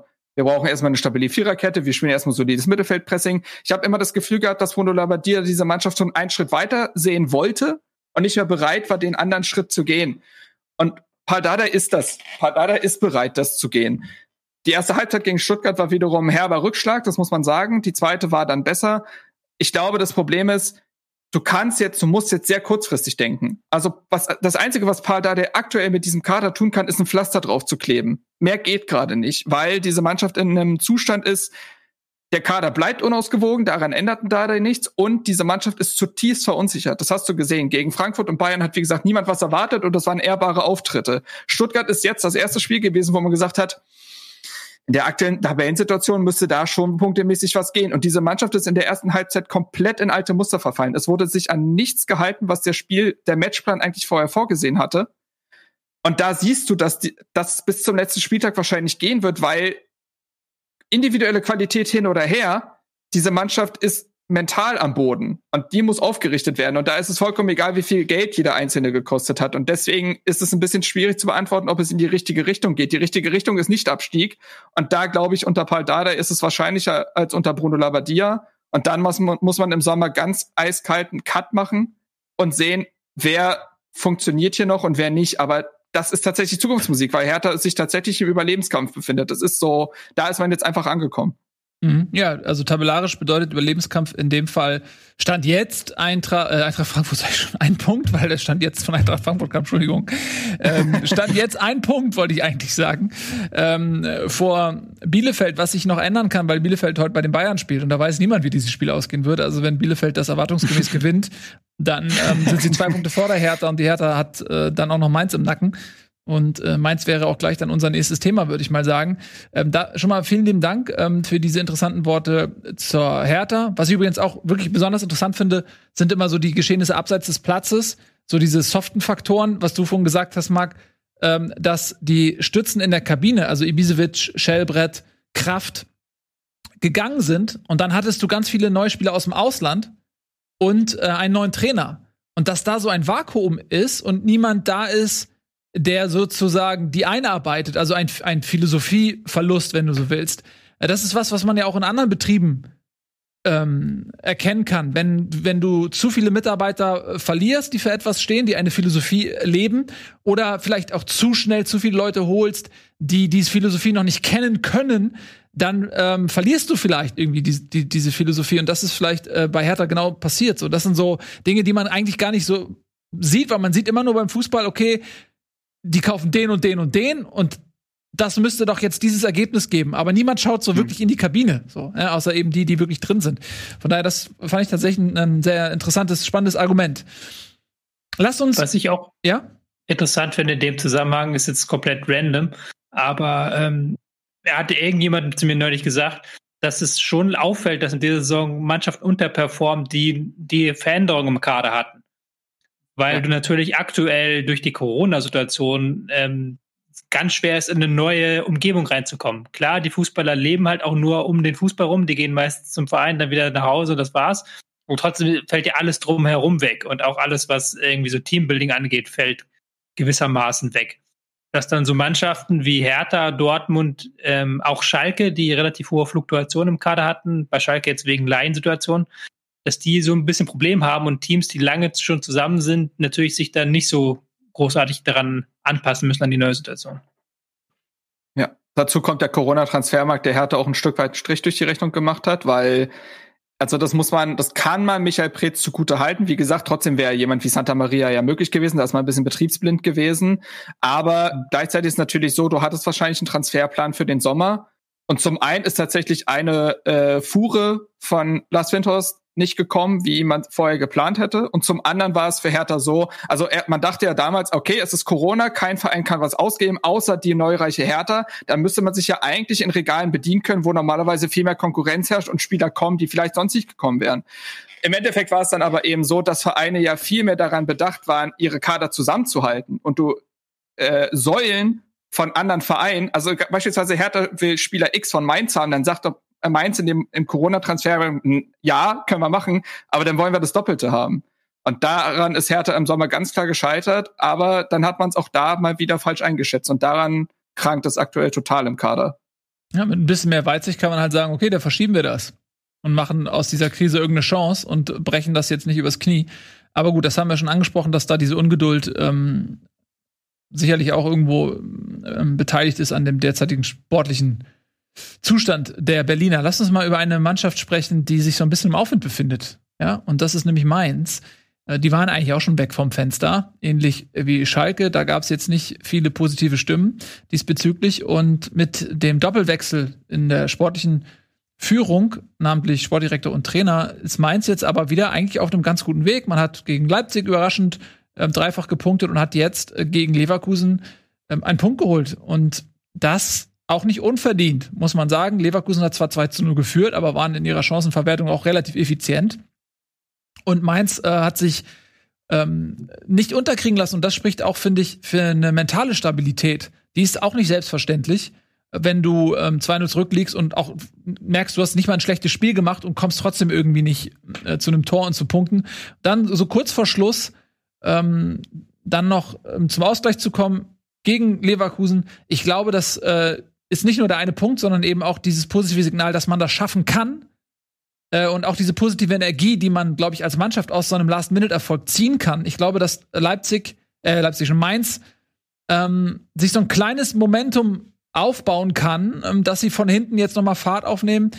Weil es sind jetzt wirklich, wenn Bielefeld heute gegen die Bayern verlieren sollte, womit niemand rechnet, aber falls es so kommen sollte, äh, dann ist es ein Ein-Punkte-Spiel. Äh, wie sagt man? Also, dann hast du in der Tabelle in, ähm, in einem Punkt sozusagen eine Veränderung. Einer Schwede, in einem Spiel eine Veränderung. Das wollte ich sagen. So, äh, wenn äh, Mainz mal hoch gewinnt und Bielefeld kriegt 2-3-0 eine Klatsche, dann sind sie auf einmal auf dem Relegationsplatz. Also da passiert was in Mainz. Geht ja, das Spiel. Entschuldigung, mach du, Nico. Ja, ich habe nur eine Zusatzfrage. Geht ihr mit, dass das Spiel auch deshalb also für Mainz noch gut ausgegangen ist, weil, weil Leverkusen sie schlichtweg nicht ernst genommen hat? Ich fand das da gerade in den letzten zehn Minuten so aus. Weil Nee, nee, nee, nee, tatsächlich nicht. Also ich habe das Spiel komplett gesehen und es Okay. war so, du, ich habe das auch, ich habe das nicht live gesehen, ich habe nur gehört, okay, Leverkusen hat das 2-2 kurzer Schuss bekommen, wie dumm sind die denn? So gefühlt. Aber die komplette zweite Halbzeit ging nur aufs Leverkusener Tor. Mainz hätte schon längst, als noch 1-0 stand, den Ausgleich erzielen müssen. Also die waren wirklich genauso gut wie Leverkusen und die haben auch Leverkusen wirklich rigoros angelaufen, komplett durchgezogen, deren Pressingplan. Und das ist auch das, was man jetzt so sieht unter Svensson, dass sie sehr, sehr viel mehr Wert darauf legen, den Gegner früh zu stören und dann nach Balleroberung sehr viel ähm, schneller und konsequenter umschalten. Dieses 3-5-2, 3-4-3-System, das sie spielen, das passt sehr gut zu den Spielern. Da können einige jetzt ähm, wirklich aufblühen innerhalb des Systems, auch dadurch, dass sie offensivere Rollen spielen können. Nia KT ist in herausragender Form aktuell. Auch im Mittelfeld hat man eine gute Variante gefunden mit einem Latzer, der offensiver spielt. Und dann hat man sich auch noch gut verstärkt jetzt im Winter Ja. mit Chor und Da Costa. Hat man von Frankfurt zwei Spieler, die da nicht mehr gebraucht wurden, losgeeist. Chor, der so ein bisschen weiter hinten spielen kann, ein bisschen absichern kann für seine Kollegen und Da Costa, ähm, Ralfs alter Kumpel, der auf rechts da runterflitzt, ähm, tausendmal pro Spiel, ohne müde zu werden. Also das ist schon, er hat schon Hand und Fuß und die spielen momentan sehr, sehr viel besser als in der Hinrunde. Also da sieht man einen klaren Aufwärtstrend haben halt immer die Hypothek, dass sie sieben Punkte aus der Hinrunde geholt haben. Das ist der, ähm, ist ein Wert, mit dem hat noch niemand den Klassenerhalt geschafft. Also es wäre ein Rekord, wenn sie es jetzt noch irgendwie hinbiegen könnten. Ja, ich, fänd, äh, ich hätte auch das, das, das System erwähnt, mit dem sie sehr viel griffiger wirken. Die haben mit dem System jetzt aus sechs Spielen acht Punkte geholt, also mehr als in der Hinrunde, äh, in der gesamten Hinrunde. Und die Gegner waren immerhin äh, Dortmund, Wolfsburg, Leipzig, Stuttgart, Union und Leverkusen. Also das ist schon sehr beachtlich. Äh, Glatzel auch noch im Winter gekommen, auch so ein typischer Mainz-Transfer eigentlich. Äh, Stöger ist ja in der Hinrunde noch dazugekommen, war dann noch ein bisschen angeschlagen. Ähm, ich finde auch, dass Mainz ist, meldet sich absolut zurück. Ich finde, dass Bo Svensson diese Mannschaft wiederbelebt hat, was sowohl was die Mentalität angeht, als auch das Spielerische. Das ist auch, hat wieder, das hat er von Anfang an gesagt, dass man auch zumindest wieder die, eine Identität haben will. Und die, finde ich, hat Mainz jetzt schon. Ich hab, ich hab das erst bisschen belächelt, als das mit ähm, Heidel, Schmidt und Svensson verkündet wurde, weil ich dachte, das ist jetzt ja schon fast Folklore irgendwie. Ähm, so viele Rückkehrer, so viel Mainzer, ja, ne, so viele Mainzer irgendwie zurückzuholen. Aber ich finde, da, da wird sich tatsächlich aktuell wirklich auf die Grundtugenden zurückbesonnen. Und ähm, das eine ist eben, dass sie jetzt diese ganzen schweren Gegner hatten. Das andere ist, dass ja jetzt auch eine Phase dann kommen wird. Ich hatte das hier irgendwo aufgerufen, wo sie dann ja auch gegen Teams spielen, die, wo sie sich ganz schnell da auch unten halt rauskämpfen können. Also du spielst jetzt noch gegen Gladbach und danach spielst du gegen Augsburg, Schalke, Freiburg, Hoffenheim, Bielefeld, Köln, Hertha, Bremen. Hol mal da konstant Punkte, dann ist Mainz da raus. Weil auch da oben jetzt ja mit Köln und Hertha und so auch nicht gerade konstant gepunktet wird. Also ich glaube, dass Mainz tatsächlich auf einem sehr guten Weg ist und ich glaube, das ist kein, das, weil das jetzt nicht nur auf Glück be- beruht oder nicht nur auf Momentum. Das hat einen nachhaltigen Plan unter Svensson und da werden die noch den einen oder anderen Gegner wehtun. Interessant wird natürlich mal zu sehen, wenn Mainz gegen ebenbürtige Gegner spielen muss, wie sie dann mit dem Ball umgehen. Jetzt ist halt sehr viel Umschalten, sehr viel Pressing, sehr viel Zweikämpfe. Aber ansonsten sehe ich da Mainz total auf einem guten Weg. Ja, das sehe ich auch noch so als Problem. Das ist so die Falle, in die Schalke gerade so ein Stück weit tappt. Mhm. Dadurch, dass man hinten liegt in den Punkten, braucht Mainz im Zweifel den Sieg eher als die Gegner, wenn sie jetzt zum Beispiel gegen ähm, Augsburg ran müssen oder gegen Bremen oder solche Teams, die man da reinziehen möchte. Und dann ist Mainz plötzlich wieder in der Rolle, ähm, dass sie selber das Spiel gestalten müssen. Jetzt gegen Leverkusen zum Beispiel hatten sie in der ersten Halbzeit 20 Prozent Ballbesitz. Also das kann man sich nicht vorstellen, dass sie das gegen Gegner auf einem ähnlichen Niveau auch so handhaben können. Und da bin ich gespannt, ob sie da auch die entscheidenden Schlüsse ziehen. Andererseits haben sie auch ähm, jetzt gezeigt, dass sie da auch ein bisschen was spielerisch drauf haben. Viele Chancen waren gut rausgespielt und zum Beispiel das 2-1 war es, wo Nia KT diesen geilen Pasta spielt Ja. an der gegnerischen, am gegnerischen Strafraum. Das hat schon gut ausgesehen. Das war, ist jetzt nicht so, dass die nur kämpfen und nur machen. Aber da hast du natürlich recht, Marc. Also das ist die spannende Frage, ob sie das noch, ob sie diese Facette auch raufbekommen, bis dann diese entscheidenden Spiele anstehen. Am Ende sind diese entscheidenden Punkte, die sie in letzter Zeit geholt haben gegen Gegner, wo sie keine Punkte holen sollten, ja das Momentum, das sie sich jetzt aufgebaut haben. Ne? Also Mhm. während, während, während Schalke wohl wahrscheinlich nicht mehr diese Rolle spielen wird, die du schon beschrieben hast, ähm, ist, ist Mainz auf jeden Fall mit dem Restprogramm voll da und wird in den nächsten Wochen ja hundertprozentig bis zu Platz 11, wo Bremen steht, alle noch wieder reinholen können in den Kampf. Ähm, nichtsdestotrotz weiß ich nicht, also ich meine, es sind nur drei Punkte gerade, ne? Und so, aber man sieht, also ich, ich kann es mir noch nicht so ganz vorstellen, ehrlicherweise, aber sie, sie machen es gerade möglich. Also. Ja, Bielefeld hat zwei, zwei Spiele weniger, muss man dazu auch noch sagen, ne? Ähm, ja, aber gegen Bre ja. in Bremen und in, und in München, glaube ich, ne? An ah, die zu Hause gegen Bremen und in München. Gegen Bremen, gut, kannst du zu Hause punkten, aber dann wären es vier auf Hertha. Und dann, ähm, also selbst das wirkt nicht unmöglich gerade. Nee. Definitiv. Also das macht es auch für Schalke ein bisschen schwieriger. Also selbst wenn man da noch mhm. an das Wunder glaubt, ähm, wenn du jetzt auch noch mit einem wiedererstarkten Mainz konkurrierst, eigentlich wollte Schalke ja so, sich so ein Momentum aufbauen, auch eben mit ähnlich vielen Rückkehrern wie in Mainz, nur mehr ähm, auf dem Platz als daneben. Ja, aber die musst du ja auch noch einholen, ne? Darf man auch nicht vergessen als Schalke. So, ist ja nicht nur Bielefeld, sondern Mainz. Ja. Das ist ein ganz interessanter Vergleich, den hatte ich eben noch vergessen, weil mir das vorhin aufgefallen ist, als ihr davon gesprochen habt, wer bei Mainz alles wiedergekommen ist, dass Mainz die, die alten Leute für die, für die Tribüne wiedergeholt hat und Schalke für den Platz. Ja, ja, ja tatsächlich. Ja, das ist interessant. Ja. Wobei du natürlich auch jetzt wieder sagen kannst, dass Heidel und Schmidt jetzt noch nicht allzu viel beigetragen haben, wahrscheinlich. Glaub, Nö, ja, aber der Kader wurde angepasst. Ja, ja aber ich glaube, ich glaube nicht, dass sie die nicht schon vorher auf dem Schirm hatten. Ich, die waren ja auch dann relativ schnell da. Also ich glaube schon, dass man da schon ja. Vorarbeit geleistet hat in der Scouting-Abteilung. Aber, aber geht's da um Geist, geht's da um Einheitlichkeit? Und das hat ja, das hat ja auch äh, Huntelaar quasi wieder nach auf, auf Schalke zurückgetrieben. Ja. Das ist, aber der hat halt elf von 500 möglichen Minuten bisher gespielt. Das ist, gesagt, ist egal, dass er da ist. Das Mindset zu Punkte ist, glaube ich, wichtig, weil sie jetzt nicht in diese Schalke-Falle reintappen sollen. Weil Schalke hat am Wochenende ein Spiel gehabt gegen Union Berlin bei, äh, in Berlin war es, glaube ich, auch, ja. wo dann Union gesagt hat, so, macht ihr mal irgendwann. Und Schalke musste halt irgendwann mehr und mehr aufmachen, weil sie wissen, 0-0 in Berlin ist zu wenig eigentlich. Sie müssen eigentlich jedes Spiel gewinnen. Und sie, ihnen fehlt aber die jegliche spielerische Mittel, um dann in den Strafraum reinzukommen. Dann hast du ein Spiel, wo du 64 Prozent Ballbesitz hast, wo du dir nicht vorwerfen lassen kannst, dass du ähm, aufgegeben hättest oder sowas, aber wo dann der Gegner dich wieder und wieder auskontert, auswärts, weil halt die Situation, die Tabellensituation so ist. Und in diese Situation möchte Mainz nicht rutschen. Und deswegen brauchen sie jetzt die Punkte, um halt jetzt den Anschluss zu schaffen und dann diese Spiele dann anders zu gestalten, wenn sie dann kommen. So sieht das aus. Ähm, da hättest du eigentlich jetzt schon eine schöne Überleitung gebaut, aber ich verpasse die oder vertage sie, denn wir machen jetzt ein kleines bisschen Werbung. Wir haben noch ziemlich viel ähm, Spiele, die wir besprechen wollen. Wir haben da vorne noch Mannschaften mit ähm, insbesondere Frankfurt und auch Wolfsburg, die so ein bisschen die Teams der Stunde sind, über die wir noch reden wollen, aber natürlich auch noch ein bisschen über den Keller und das machen wir gleich nach der Werbung.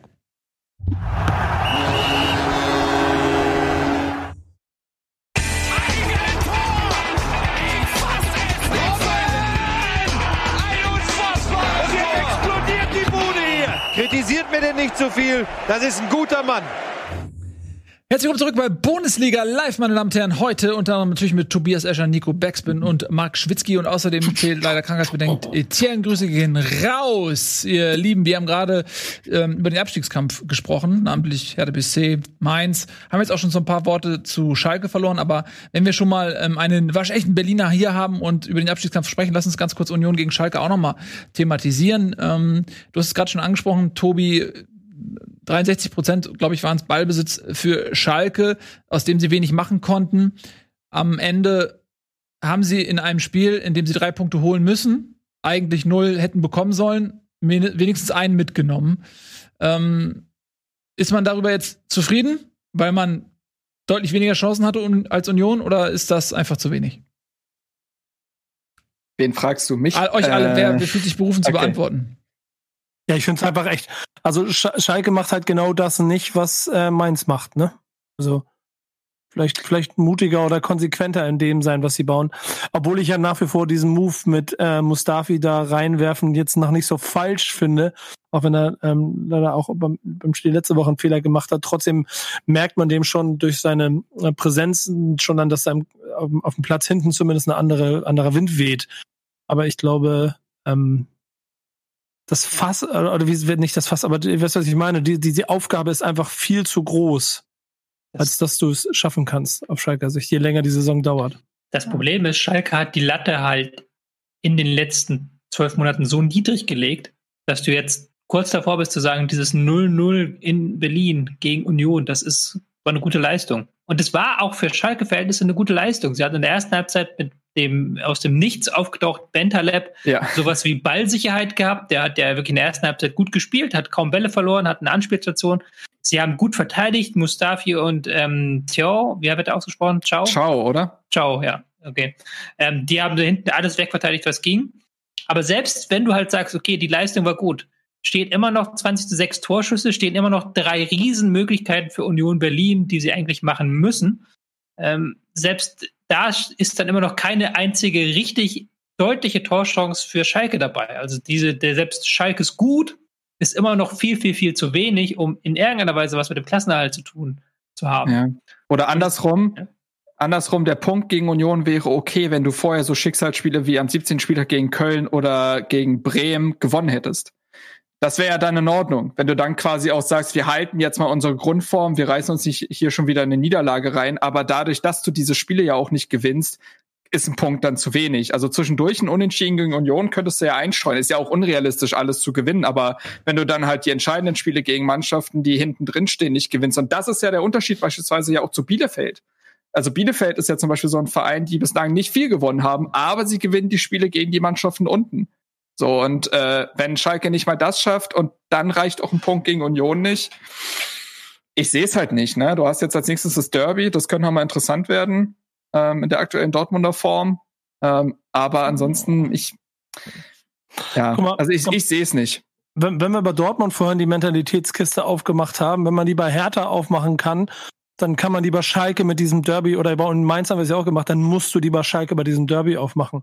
Denn das haben die letzten Jahre immer wieder gezeigt in beide Richtungen. Wenn du dieses Spiel gewinnst, dann hast du auf einmal 20 Prozent mehr im Köcher, von denen du vorher nicht wusstest, dass du sie hast. Also wenn, wenn, Dortmund, Dortmund, das Ding aber gewinnt, dann ist, ist Mhm. Schalke weg. wenn Dortmund das Spiel nicht 5-0 gewinnt, dann machen sie was falsch. Es liegt Ja, einfach daran, dass in Dortmund ist es fucking Derby. So, das ist, das ist nochmal das Highlight, was sie haben. Sie brauchen auch die Punkte. Spielst gegen Schalke. Du kannst halt mal richtig. bist den qualitativ total machen, überlegen ne? und bist auch an einem Punkt, wo du vielleicht auch mal die letzten Wochen so ein bisschen vergessen machen kannst, indem du halt einfach ein richtig überragendes Derby spielst. Schalke muss gewinnen. Die können, wie Tobi sagt, die sind selbst das Derby jetzt in Dortmund können sie ja nicht angehen und sich hinten reinstellen.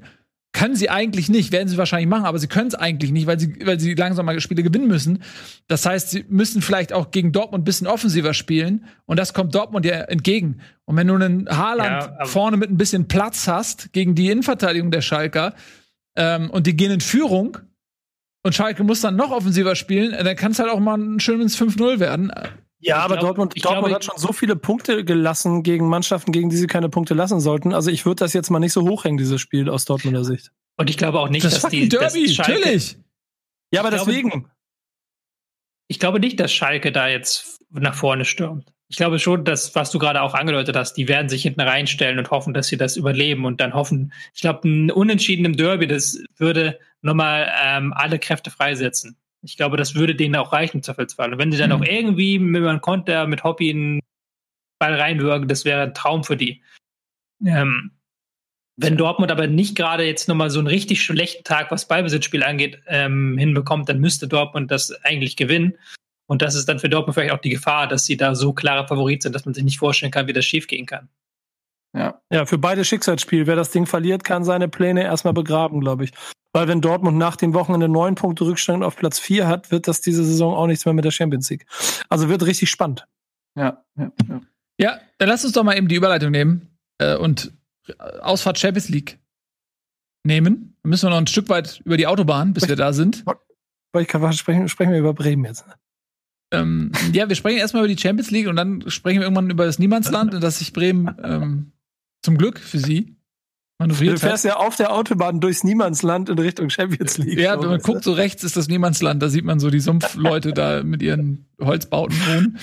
ähm, aber lass uns mal jetzt über, es gibt ja, wenn man so will, zwei Mannschaften der Stunde. Also da oben Leipzig ist einfach die zweite Kraft, Bayern ist die erste Kraft. ähm, und dann hast du eben dieses äh, sehr spannende Champions League-Feld bestehend aus Frankfurt, Wolfsburg, Leverkusen, Dortmund und Gladbach. Ähm, nicht despektierlich gemeint, dass ich Freiburg da jetzt nicht hinzuzähle. Und insbesondere über Frankfurt und Wolfsburg muss man reden. Jetzt ist natürlich mit Eddie der Frankfurt-Experte heute überraschend und spontan ausgefallen. Man kann sich ja sonst immer gut darauf verlassen, dass er diese Dinge sehr gut einordnet. Ähm, von daher müssen wir das jetzt mal eben ohne ihn machen.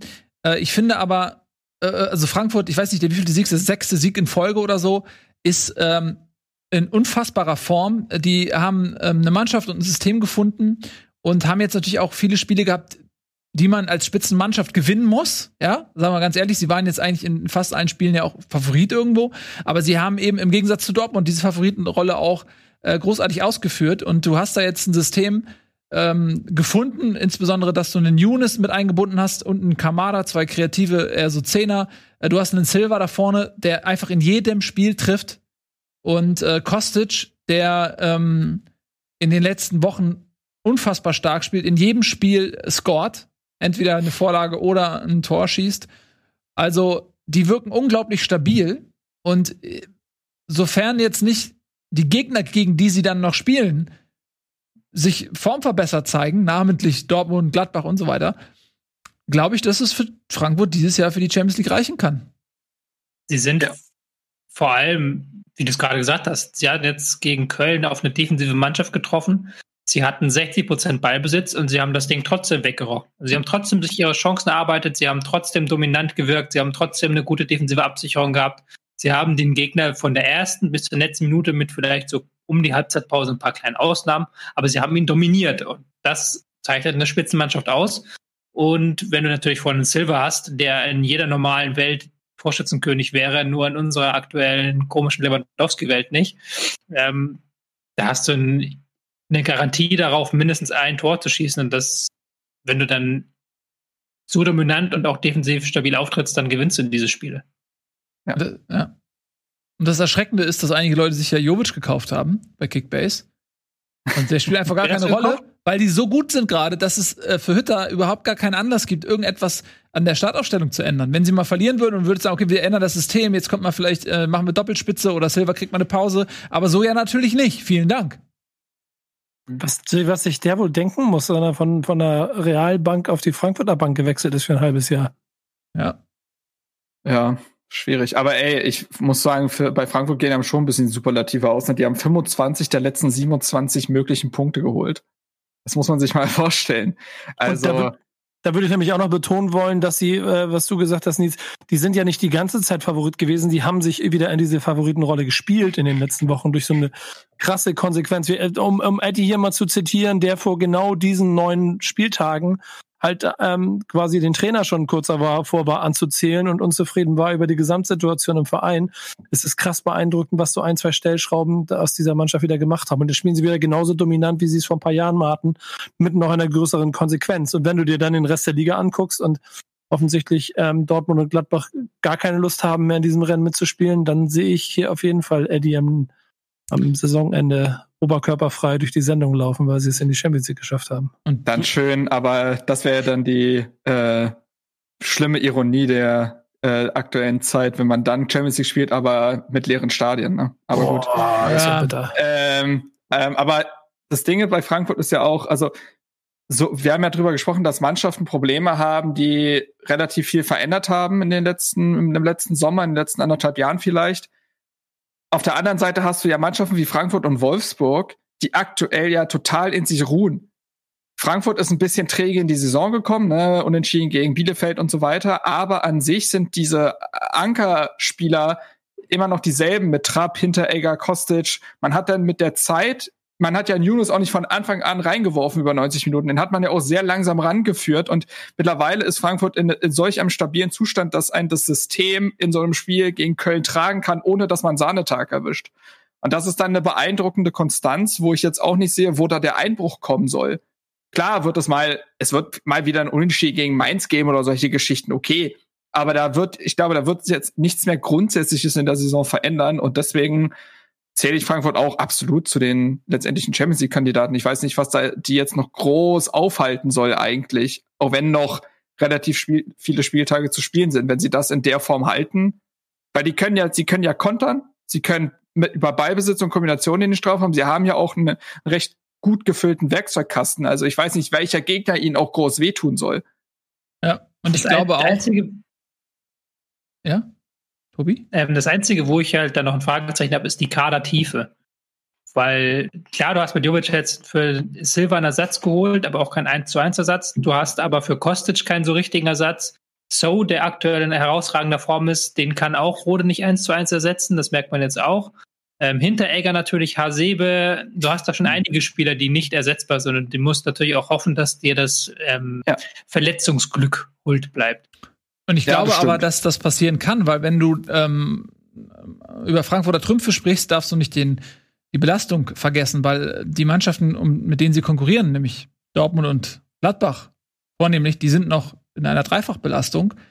Ähm, jetzt hast du äh, Champions League, dann spielen die beiden natürlich noch im DFB-Pokal gegeneinander. Das ist auch, das wird auch eine harte Schlacht. Das ist auch jetzt ein, kein Spiel, was du auf einer Arschbacke absitzt. Das ist äh, für Dortmund dieses Jahr wahrscheinlich egal gegen wen nicht so, hat man jetzt im DFB-Pokal letzte Runde gesehen, aber äh, das, das werden harte Wochen und äh, Frankfurt kann sich komplett ausruhen. So, die haben eben keinen DFB-Pokal mehr, die haben keine Euroleague mehr ähm, und die haben jetzt eine Mannschaft gefunden. Ähm, es gibt keinen Ersatz zu Kostic, klar, aber wenn in aller Regel ist Kostic äh, ein, ein Duracell-Häschen, so was äh, quasi rauf und runter läuft. Das hat er in den letzten Jahren immer gemacht. Es war einmal verletzt, aber er ist jetzt ja kein besonders verletzungsanfälliger Spieler. Ähm, du hast, du sagst, So spielt stark, ja, aber das sorgt dafür, dass ein Rode auf die Bank geht. Also, und Rode ist jetzt ja, auch kein schlechter Spieler. Äh, klar, in der Nee. Innenverteidigung musst du Abraham ersetzen, aber das macht, äh, tut er eigentlich auch ganz gut. Ähm, dann hast du noch einen äh, Barkok, der jetzt nicht in der Anfangsformation gegen Köln zu finden war, der da auch noch sein, seinen Platz hat. Und du hast noch vorne noch einen fucking Jovic, ähm, der einfach maximal 20 Minuten kriegt, weil es keinen Grund gibt, in dieser Mannschaft irgendwas zu verändern, weil es läuft. Also momentan würde ich mein Geld schon eher auf die Eintracht setzen.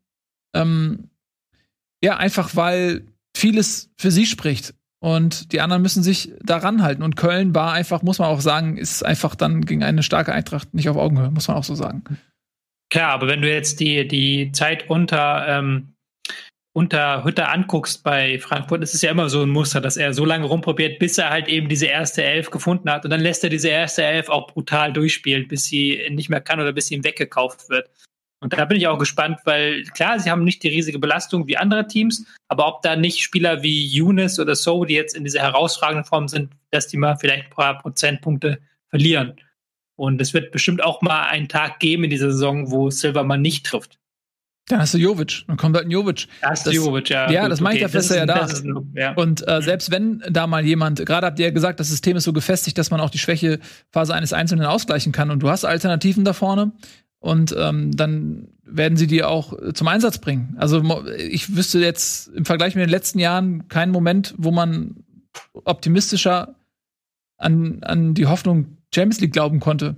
Also ich kann mir das durchaus vorstellen, dass das was wird, ganz äh, ehrlich. Und ich will aber Eddie ja gar nicht erleben, denn ähm, ich, es ist so, der gut gelaunt, weiß ich weiß nicht, ob das funktioniert.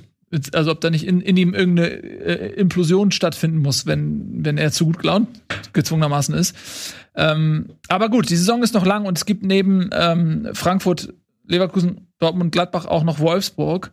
Und die sind auch, finde ich, über den Punkt hinaus, wo man von Formglück oder Eintagsfliege oder so sprechen kann. Die haben einfach auch eine richtig, richtig gute Mannschaft und die sind richtig gut in Form. Und das haben sie jetzt eben gegen den direkten Konkurrenten aus Gladbach auch wieder unter Beweis gestellt. Und für Gladbach, die haben das Spiel nicht einfach so hergeschenkt. Also eine Sache noch zu Frankfurt. Übrigens, ganz kurz, kleine Prognose. Ich glaube, die werden gegen die Bayern gewinnen. Weil ich glaube, die werden gegen die Bayern gewinnen, bevor wir jetzt mit Wolfsburg anfangen. Weil die Bayern äh, kamen jetzt da aus äh, Katar. Dann haben die jetzt die Champions League. Und Müller, äh, zum Beispiel, ein ganz wichtiger Faktor da vorne, fehlt Corona-bedingt. Und Frankfurt hat volle Power. Und ich glaube, die Münchner, die waren, äh, sind in fast allen Spielen mussten die äh, sich quälen, um ge zu gewinnen. Diese Selbstläufer 5-6-0-Spiele, die sind sehr, sehr selten geworden. Und gegen Frankfurt wird das nicht klappen. Und Frankfurt wird die Power haben, die werden die ähm, richtig unter Druck setzen. Also ich, meine Prognose ist, Bayern wird gegen Frankfurt nicht gewinnen. Ähm, aber das nur noch mal am Rande. Jetzt lass uns über Wolfsburg reden. Äh, die nämlich ähnlich sind wie ähm, Frankfurt, unglaublich stabil und äh, haben auch ihr System gefunden und jetzt auch folgerichtig ein verdientes, finde ich, 0 zu 0 gegen Gladbach erreicht, was eben zeigt, dass sie derzeit wirklich auf Augenhöhe sind. Es gab so eine Phase in dem Spiel Gladbach gegen Wolfsburg nach der Halbzeitpause. Da war erstmal Gladbach relativ dominant und dann kam Wolfsburg. Und da gab es so eine Phase in dem Spiel, wo das, wo die sich komplett festgebissen haben am gegnerischen Strafraum. Weil sie es einfach geschafft haben, jeder Ball, der rausgeköpft wurde, jeder Pass, der nach vorne ging, hatte sofort Wolfsburg wieder. Und die erdrücken den Gegner in manchen Phasen des Spiels mit ihrem enormen Gegenpressing, mit ihrem Pressing. Ähm, die setzen immer sofort nach, die stehen perfekt. Und du denkst dir manchmal auch so, okay, mh, warum stehen die jetzt bei Ballbesitz so? Wäre es nicht besser, wenn die ein bisschen anders stehen würde? Und dann geht der Ball verloren und dann sind plötzlich drei Wolfsburger auf dem Ball für den Spieler und sie haben den Ball wieder. Also das ist wirklich in Perfektion und all das, was wir gerade für Frankfurt gesagt haben, das gilt auch für Wolfsburg. Die fühlen sich in allen Spielphasen wohl, die haben eine perfekt eingespielte erste Elf. Die haben mit Wechhorst einen Torjäger vorne drin, der normalerweise immer trifft. Jetzt am Wochenende nicht gegen Gladbach, die defensiv gut mitgehalten haben aber die sind auch für mich ein Kandidat, um da oben zu bleiben. Es gilt da genau dasselbe wie für Frankfurt, aber dass auch bei Wolfsburg die A11 besser ist als die B11. Wobei ich da einhaken würde und sagen würde, dass die Bank nochmal deutlich besser besetzt ist bei Wolfsburg als von Frankfurt. Also am Wochenende saßen Maxi Philipp auf der Bank, Brekalo, ein Rossellon, ein Gila Vugi, ein Pongracic, ähm, äh, so ein Joao Victor und Memedi würden auch bei vielen Bundesligisten spielen. Also ich finde die Bank dahingehend nochmal deutlich besser besetzt. Eigentlich gäbe es ja auch noch einen Daniel Ginczek. Ich weiß nicht, ob der aktuell verletzt ist, aber der war nicht mal im Kader, äh, der auch ein sehr fähiger Bundesliga-Stürmer ist. Also dementsprechend würde ich da noch einhaken und sagen, ja, also es gibt natürlich ein paar Spieler, die aufgrund ihrer Grundqualität oder ihrer, ihrer aktuellen äh, überragenden Form also Weghorst, aber auch ein Yannick Gerhardt in seiner aktuellen Situation, die sind nicht so zu ersetzen eins zu eins, aber ich finde den Kader doch noch mal breiter als Frankfurts. Ähm, aber ansonsten hat Tobi alles gesagt, die, die ruhen komplett in sich selbst. Ähm, da sind auch die Neuzugänge einfach so krass eingestanden. Kann man jetzt ja mal sagen, nach ein paar Spieltagen ist das immer schwer, aber wie sich ein Lacroix, wie sich ein Rite Baku, in dieser Mannschaft äh, festgebissen haben und sie besser gemacht haben, finde ich beeindruckend. Auch Wolfsburg ist eben genauso ein Team, was ich eben mit Frankfurt meinte, die sich jetzt über Jahre ja eigentlich auch schon kennen. Da werden ein paar Stellschrauben verändert. Aber die kennen sich seit Jahren jetzt, also seit äh, klar, der Kader kennt sich schon lange, den Glasner Fußball kennen sie jetzt zwei, seit 2019. Ähm, das zahlt sich jetzt aus. Auch der Glasner Fußball war ja anfangs sehr, sehr bieder. Also es war ja schlimm eigentlich, weil man, was, man, man hat gedacht, was machen die denn jetzt aus diesem Labadia-Fußball, der doch eigentlich ganz gut war. Aber diese Transformation ist jetzt, glaube ich, einigermaßen abgeschlossen und Wolfsburg ist gen dementsprechend genauso ein Kandidat für die ersten vier Plätze weiterhin bis zum Saisonende. Ja, gehe ich absolut mit. Alles, was du gesagt hast. Also das wird äh, spannend zu beobachten sein. Und die sind halt eben auch in der Situation, dass sie keine Doppelbelastung mehr haben. Die sind ja früh aus der Euroleague raus und ich glaube, wenn du einmal an einem Punkt bist, dass du eine realistische Chance siehst, dass du wirklich was Großes erreichen kannst, dann motiviert dich das nochmal zusätzlich. Ja, weil du auch über Biederkeit sprichst oder so. Ich glaube schon, dass in Wolfsburg, genau wie in Frankfurt, die Spieler richtig heiß sind auf die Champions League. Und das in einer Saison, wo viele größere Clubs einfach schwächeln. Das ähm, ist in dem Fall jetzt nicht unbedingt Bayern in Deutschland, weil die Qualität, qualitativ einfach zu weit weg sind. Aber das sind halt Mannschaften wie, wie in dem Fall Dortmund und Gladbach und Leverkusen, die was anbieten. Und ähm, ich kann mir vorstellen, dass dieses Jahr zumindest einer der beiden Vereine das auch wirklich schafft. Und das wäre eine große Überraschung, glaube ich. Ne? Ähm, ja, Gladbach, lass uns über die auch noch kurz sprechen. Da wurde viel rotiert äh, in letzter Zeit. Die sind auch ziemlich belastet. War das jetzt die Elf, die da aufgelaufen ist? War das, war das Gladbachs A11 oder gibt es die gar nicht mehr unter Rose jetzt? Ja, die tun sich schwer damit, eine zu finden momentan, hat man das Gefühl, ne? Hm. hm. Da wird immer viel durcheinander gewürfelt. Ich weiß auch nicht, ob das, wenn das funktioniert, dann ist das immer, dann sagt man immer, ja, Taktik, äh, Genie und sowas, aber ich glaube, die haben schon Probleme mit ähm, Verletzungen und auch mit der Belastungssteuerung und haben auch Probleme, so eine erste Elf zu finden momentan, die funktioniert. Weil auch ein ähm, Stindl ist nicht ganz in der herausragenden Form. Du hast Thuram, der lange gefehlt hat. Auch selbstverschuldet. Du hast Player, der auch nicht ganz hundertprozentig in Form ist. Das, das ist vieles momentan im Argen. Das ist nicht so richtig. Man hofft jetzt vielleicht, dass man durch diese geklärte Rose-Frage noch ein bisschen die Reihen schließen kann und dann in den kommenden Wochen wieder die Punktausbeute holen kann. Tja, also ähm, wird, wird schwieriger Saison-Endspurt auf jeden Fall. Für Gladbach, ähm, wenn man aus der Champions League ausscheidet, dann hilft das sicherlich ähm, quasi Kräfte zu sparen. Hast du gerade eine Meldung reinbekommen? Sah gerade so aus, als wenn dir jemand, Tobi, wenn dir jemand eine Meldung ins Ohr geflüstert hätte. Ja, ja, hallo, also, hallo. Eine Sekunde mal, nee. VR greift ein oder so, ne? Gut. Das ist ähm, eine eigene Geschichte, meine Kopfhörer, aber das ist eine Geschichte von anderes Mal. Ich sag mal so, ich habe mir schon vor Wochen neue bestellt, aber das ist Corona-bedingt alles nicht so einfach. das, die Kopfhörer Was hast du denn für welche bestellt? Ich habe mir so eine In-Ears bestellt, damit die nicht die ganze Zeit hier. Ach, ist egal. Wir kommen weit weg von dem Thema. Ja, ich finde auch. Entschuldige. Ja. Überhaupt Ähm, gar ich kein bekomme Problem. keine Wir Nachricht haben- rein. Ich bekomme jetzt eine Nachricht rein, jetzt eine Nachricht rein. Oh, wir müssen über das nächste Spiel noch reden. Ah, was ist das denn? Leipzig gegen Augsburg oder? Wenn du gerade Champions League bist. Lass uns das doch machen. Ähm, Leipzig gegen Augsburg. Ja, äh, lustige Szene. Vom 1-0, glaube ich, durch Olmo. Schiedsrichter geht zum Torwart zu Ginkiewicz, ne? Und sagt ihm, pass auf, wenn du ihn hältst, bleib auf der Linie. Und das ist das ja Tolle an fehlenden Zuschauern. Man hört's ja wirklich. Er sagt ihm wirklich, hier, pass auf, wenn du den Ball hältst, bleib auf der Linie. Er sagt ihm das. Ich. ist, ist, ist, entweicht meinem Verstand. Wie ist, Nee, warum Alter, er es völlig da- ignoriert? Da Und- greife ich voll ein. Da greife ich voll ein. Je, also ich, ich habe ich hab das ja auch gesehen und ich finde, das ist der größte Bullshit.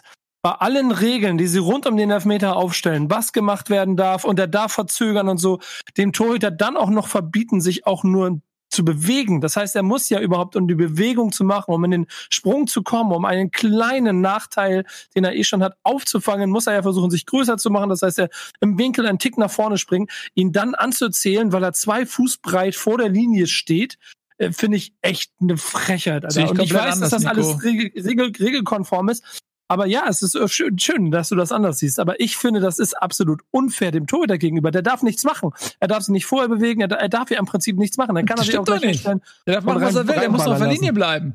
Es gibt eine ganz klare Regel und die gibt es schon seit 128 Jahren, dass der Torwart beim Elfmeter auf der Linie bleiben muss. Hast- Weil wenn mal du, nach, wenn, wenn du nach vorne springst, verkürzt du den Winkel. Das heißt, Ja, genau. ja, das heißt, Genau der das. Aber Nachteil wäre für den Schützen und du kannst doch nicht einfach die Justiz selbst in die Hand nehmen als Torwart und sagen so, ja, pass auf, ey, die Chance beim Elfmeter steht 1 zu äh, 10 gegen mich, äh, deswegen springe ich mal nee, nach aber das vorne, macht, das, um die macht für er, mich das macht er doch auch, wenn er einen halben, halben Fuß weiter hinten auf der Linie steht. Ja, aber er ist doch klar einen Schritt auch nach, vorne, gegangen. Er geht doch klar einen Ja. Schritt nach vorne und springt dann zur Seite, womit er den Winkel Aber für er sich verkürzt doch, er verkürzt doch trotzdem Nico, den Winkel. es gibt eine Regel, es gibt eine ganz klare Regel, beim Elfmeter steht der Torwart auf der Linie und er darf sich auf der Richtig. Linie bewegen, wie er will. Er darf nicht nach vorne springen. Das weiß jeder Torwart, ähm, seit er das erste Mal im, im Tor steht. Und wenn du dann trotzdem, sorry, dass ich sage, so dösbaddelig bist, nachdem du noch eine Sonderbehandlung vom Schiedsrichter bekommst, der dir das noch mal sagt, als wenn du ein kleiner äh, Grundschüler Er bist sogar und es dann trotzdem machst, dann kannst du dich doch nicht ernsthaft noch guck, drüber guck Dir beschweren. doch, guck dir die Szene doch mal an. Er Ich steht doch sogar gesehen. hinter der Linie. Er steht doch sogar hinter der. Er sagt doch, ja, mach ich, geht in den Modus, ist im Kampfmodus und stellt sich sogar hinter die Linie. Wo soll er sich denn sonst noch hinstellen, um seine Bewegung als, Auf die als Linie. Keeper zu machen? Er soll, er Nein, soll ja nicht. Er muss horizontal ja zwei Meter springen. dahinter stehen. Er soll ja zwei Meter. Ja, wenn er hast, sag mal, warst du jemals mal am Tor? Ja, Wenn du klar. als Torhüter auf der Linie stehst und horizontal springst, dann brauchst du auch gar nicht zu springen. Dann kommst du doch sowieso nicht oben in die Ecken rein. Das ist vollkommen egal. Dann kannst Ja, du dann einfach du so kannst doch Anlauf machen, nehmen. zack, dann du hau ich kannst auf der rein. Linie Anlauf nehmen und, und springen, da musst du halt spekulieren. Aber du kannst doch nicht einfach sagen, ich schüpfe jetzt nach vorne, obwohl es verboten ist. Was ist das nächste? Aber beim Abseits habe ich auch einen Nachteil beim Abseits. Wenn ich auf gleicher Höhe stehe, gehe ich, geh ich mal einen Meter nach vorne. Sonst habe ich, Ich sag einen doch nicht, Nachteil. dass es die Regel nicht gibt. Ich sag nur, dass ich die Regel für den Torhüter unfair finde. Schöne Diskussion, Nico. Handshake. Tobi, was gibt's bei dir heute Abend noch? Äh, Ja. Ja. Habt ihr noch Ich find- neutrale find- Meinung? Ich finde, Ach, Tobi, hör auf, komm, oder bist du auf meiner Seite? nee, ich, find, nee ich, bin auf, gar- ich bin auf gar keiner Seite. Ich finde, es ist einfach für mich kein Fall, wo der Videoassistent jetzt unbedingt angreifen muss. Ich finde, das ist, wir müssen nicht immer alles zu den Videoassistenten überlassen. Ja, das, das ist halt so, das ist, äh, Nils, das ist das Einzige, was ich an diesem Thema so ein bisschen schwierig fand, weil er, dann musst du nämlich den zweiten auch wiederholen, weil er auch wieder einen Schritt nach vorne gegangen ist. Nee, nee, nee, das Nee, ist nicht der das ist Fall. Ja, ich weiß, Leute, ich weiß, ist ja gut, ihr Klugscheißer. Ich will nur davon reden. Wenn er, wenn er das macht und es funktioniert, dann ist ja, aber, weißt du, versteht ihr, was ich meine? Der Torhüter ist eh beim Elfer die ärmste Sau. Nee, Und ich finde- nicht. Wo ist denn der, der ärmste Sau? Der kann ja nur gewinnen. Der Schütze ist eine arme Sau, wenn er nicht trifft, ist er ein Depp. Aber wenn der, wenn der Torhüter den Ball nicht hält, ist er doch kein Depp. Der kann aber ja die nur hat die gewinnen. wenigsten Chancen. Weil er im Gegensatz zu dem, Ja, im weil's eine Strafe weil er ist. im Gegensatz, Das ist ja, der Sinn Torhüter, der eines Torhüter wird doch nicht Elfmeters. bestraft. Dass die Chance, Der dass ein nicht Torfeld so hoch ist. Team. Das liegt Aber doch in der der- Natur der, der- Sache. Der Schütze hat, äh, Quatsch am weiter. Der, der, der Schütze hat im Gegensatz zum, äh, zum, zum Torhüter ja trotzdem die Möglichkeit, durch ein Verzögern eine andere Situation draus zu machen. Hat der Torhüter nicht. ja, und? Und deswegen Ja, darf deswegen sich nicht an die Regeln finde ich halten, es- oder was? Deswegen finde ich es hart, wegen, es, es kann noch einen Kulanzbereich geben. Ja, und wo ist, wo ist die Grenze des Kulanzbereichs? Wenn du sagst, Ja, auf der Schritt. Linie, ganz kurz, Nico, du stellst eine Frage, ich ant- antworte sie dir. Wenn du sagst, ähm, Ja, aber du redest der Kulanzbereich ist die Linie und danach erzähle. ist Feierabend, dann ist eine, ja, jetzt hör doch mal zu, jetzt ist die, dann ist ganz klar, eine ganz klare objektive Linie, es ist die Linie. Wenn du sagst, Ja. wo ist der Kulanzbereich? Ja, wo endet denn der Kulanzbereich? Ein Meter vor der Linie, zwei Meter, wo endet der Kulanzbereich? Wollen das wir- wollen wir beide mehr, mal das anfangen, ist über Handspiel- völlig Chaos. Wo- Wollen, wollen, wir, wollen wir beide mal Oh über Gott. äh, Handspiel reden? Ist doch genau das gleiche in Grün. Da, es gibt halt keine, keine ge, ge, äh, Linie für Handspiel, wo du ganz klar se- sehen kannst, was das ist ja das Problem Doch, am Handspiel. Das, hat, das Problem hat der. Elfmeter halt nicht. Ärmel- da Ärmellänge, gibt's eine. Linie. Natürlich, beim Handspiel gibst du doch auch Höhe, Ärmellänge, Be Bewegung. Guck mal, Tobi ist schon ausgestiegen. Es ist ja alles gut. Du hast ja recht, es gibt eine Regel. Und wenn wir uns einfach nur an Regeln halten wollen, sehr gut. Ich, ich mahne ja nur an, dass ich in der Situation finde, dass der mir, also in der Situation aufgefallen ist, dass der Torhüter einfach an der Stelle die ärmste Sau war und nichts machen konnte. Der ist sogar einen Schritt nach hinten gegangen und hat es trotzdem nicht hingekriegt. Okay, ich sehe, wir beide werden nicht mehr uns auf eine Meinung einigen können, aber das ist ja auch okay, davon lebt ja der Sport, ähm, dass man. Nein, ähm, ich bin doch deiner Meinung. Ich finde nur, ich sag Hä? doch, das ist okay, Regeln, alles wunderbar. Nein, ich finde nur, dass der, das ist die ganze Zeit das, was du falsch verstehst. Ich mahne nur an, dass die Regel für den Torhüter an der Stelle unfair ist. okay, Ich das ist jetzt in eine Diskussion. okay. Lustigerweise, ich Ja? sage, ich bin, ihr habt beide irgendwie recht. Bei einerseits stimme ich zu, Nico zu, das ist sehr kleinkariert. Andererseits muss man auch noch das, was Nils gesagt hat, nochmal äh, äh, noch mal bedenken, nämlich dass der Torwart ja nochmal extra vor diesem Elfmeter gewarnt wurde, genau das nicht zu tun. Und der Es geht ist, ja nicht, nicht so, dass das irgendwie in einem Raum passiert, sondern die, äh, der DFB hat seit Saisonbeginn gesagt, dass sie das genauer kontrollieren wollen. Sie haben es jetzt nochmal zur äh, Rückrunde nochmal bestätigt, dass sie da nochmal drauf achten sollen, weil das eine FIFA-Richtlinie ist. Da kann jetzt nicht mal die Schiedsrichter was für. Und dann geht er nochmal hin, der Schiedsrichter so nett und sagt, bitte achte da drauf, weil ich muss darauf achten, es tut mir auch sehr leid. So, und dann macht das trotzdem. Dann ist auch wieder mein Mitleid mit Gikiewicz, ist ein, ist ein paar Prozentpunkte weniger da, als es sonst da wäre. Ja, aber dann lass uns, ja, vollkommen richtig. Ihr habt ja recht. Ihr habt ja mit allem recht. Aber dann lass uns doch mal zehn Elfmeter, die letzten zehn Elfmeter in der Bundesliga anschauen. Das ist ja das andere. Das, die Diskussion kannst du ja bei jeder Regel aufmachen. Also, das ist ja im Handspiel genauso, dass du die eine Szene nimmst und dann sagst du, ja, aber wie wurde es denn die letzten zehn Male entschieden? Dafür kann ja der Schiedsrichter der Partie nix, wie die anderen Kollegen das in den anderen Partien falsch gemacht haben. Nee, sehe ich auch ein. Ich denke mir nur deshalb, und das ist ja alles, was ich hiermit eigentlich sagen will, dass der Torhüter, äh, dass der Torhüter an dieser Stelle auf jeden Fall für mich ein Feld aufgemacht hat, wo man mal drüber diskutieren müsste. So formuliere ich es jetzt mal. Weil ich finde, da hat, also er hat, er ist einen Schritt zurückgegangen. Dann muss man grundsätzlich das, keine Ahnung, die Bewegung muss sich dann noch ändern. Ja, dann ist er nur noch auf der Listseite und versucht nach links und rechts zu springen. Und dann hat er nicht genug Spannweite, um überhaupt das ganze Aber Tor- deswegen starten ja ganz viele Torhüter eben genau einen Meter gefühlt hinter der Linie, damit sie trotzdem diesen Sprung machen können und der auf der Linie stattfindet. Also, Ja, hat er auch gemacht. Lustig. ja, aber halt falsch. Ja, genau. Aber wie gesagt, ist auch, ist, ist okay, ist okay. Ihr habt recht. Ich gebe Wollen wir kurz darüber das Spiel reden? Ähm, ich würde drum bitten, tatsächlich, denn ähm, äh, ich glaube, die Spieler haben es wahrscheinlich ähnlich jetzt nicht empfunden. Ich äh, finde es übrigens auch dann vom Schiedsrichter komisch, dass er vorher hingeht und ihn quasi das nochmal erklärt, aber selber das dann nicht entscheidet. Also er hat freiste Sicht, er guckt nur auf diese Situation und bewertet das dann ja logischerweise auch. Und dass dann der VAR sich nochmal einschaltet, das fand ich ein bisschen quatschig weil der Schiedsrichter hat's gesehen und entschieden. Und dann muss meiner Meinung nach ist das dann keine klare Fehlentscheidung, weil der Schiedsrichter einen ganz klaren Blick auf die Sache hat. Und er hat's auf dem Schirm und er hat's ja offensichtlich ganz bewusst bewertet. Für mich ist eher So das Fragwürdige, dass der VAR einschreitet. Ähm, ähm, das Vergehen an sich, das hat, ist einfach nach vorgesprungen, ist halt einfach so. Aber dass der Schiedsrichter das dann nicht selber entscheidet, das verstehe ich nicht. Okay, Nils. Aber das hat nichts mit dem Spiel zu tun, Entschuldigung. Ich war wieder bei der Entscheidung an sich. Ähm, ja, Leipzig 2-0 in Führung gegangen. Ähm, und fand meiner Meinung nach auch klar das bessere Team. Augsburg kam dann nochmal zurück durch den Elfmeter. Das hat am Ende aber nicht gereicht. Äh, Es klingt knapp, aber es war schon, finde ich, ein sehr, sehr verdienter Sieg einer Leipziger Maschine, die einfach ihren Stiefel runterspielt. Genau. Ja. Kann man vielleicht noch anmerken, dass sie offensiv ähm, um den Straf herum wieder etwas der Punch gefehlt hat. Das ist ja diese Saison überhaupt bei Leipzig das große Problem. Aber ich fand nicht, dass Augsburg jetzt abseits des Meters große Torchancen hatte. Hatten sie nicht. Aber es war ja auch nicht einfach. Ich meine, äh, Herrlich hat auf Fünferkette gestellt. Also es war ja ein 5-4-1 mit Konterstürmer Hahn. Also wirklich defensiver geht es ja einfach nicht mehr. Also ich glaube, viel mehr kann es nicht machen außer Sechserkette. Das ist ja wirklich, das ist ja wirklich brutal ja. gewesen. Äh, Augsburg zweiten, in der zweiten Halbzeit mussten sie mehr machen, aber bis, in, bis auf den Elfmeter gab es nichts. Und dann gab es diese völlig unnötig, unnötig hektische Endphase der Partie, die so ja eigentlich hätte gar nicht mehr sein müssen durch den Elfmeter. Und gleichzeitig hatte aber Leipzig dann ja auch noch ganz viele Chancen auf das 3 zu 1. Ein Kunku trifft den Pfosten und solche Geschichten. Mhm. Also ähm, eigentlich ist die Geschichte der Partie sehr schnell erzählt, bis auf diese letzten 15 Minuten, die irgendwie komisch äh, nochmal an Fahrt aufgenommen hatten. Äh, jetzt haben wir aufgrund dieser Diskussion, und da ist Nico jetzt leider auch nicht ganz unschuldig dran, ähm, ähm, das Werder-Spiel jetzt so ein bisschen äh, zeitlich beschnitten, aber ich würde trotzdem gerne noch mal eben, ähm, dass du da noch mal drüber sprichst, weil wenn wir schon einen Werder-Experten haben, so viele gibt's ja nicht, dann äh, sag doch mal ein bisschen was bitte zu dem Spiel noch Werder gegen Freiburg. Ehrlicherweise finde ich daran ein bisschen schade, dass es ein guter Grund wäre, um noch mal ein bisschen mehr über Freiburg zu reden. Ja, können wir ähm, machen. Denn über Werder wieder, also da fällt mir vor allem auf, äh, Tobias Escher äh, pöbelt in unserer WhatsApp-Gruppe nicht über destruktiven Werderaner Fußball. Das gibt mir eine Bestätigung, dass äh, das, was sie da spielen, insgesamt zwar immer noch genauso unansehnlich, aber immer professioneller wird, was sich dann gegen Freiburg auch ausgezahlt hat, weil sie offensichtlich komplett äh, isoliert haben und wenn Velkovic ihn reinmacht, geht's 1-0 aus, wenn Pedersen ihn reinmacht, geht's 0-1 aus.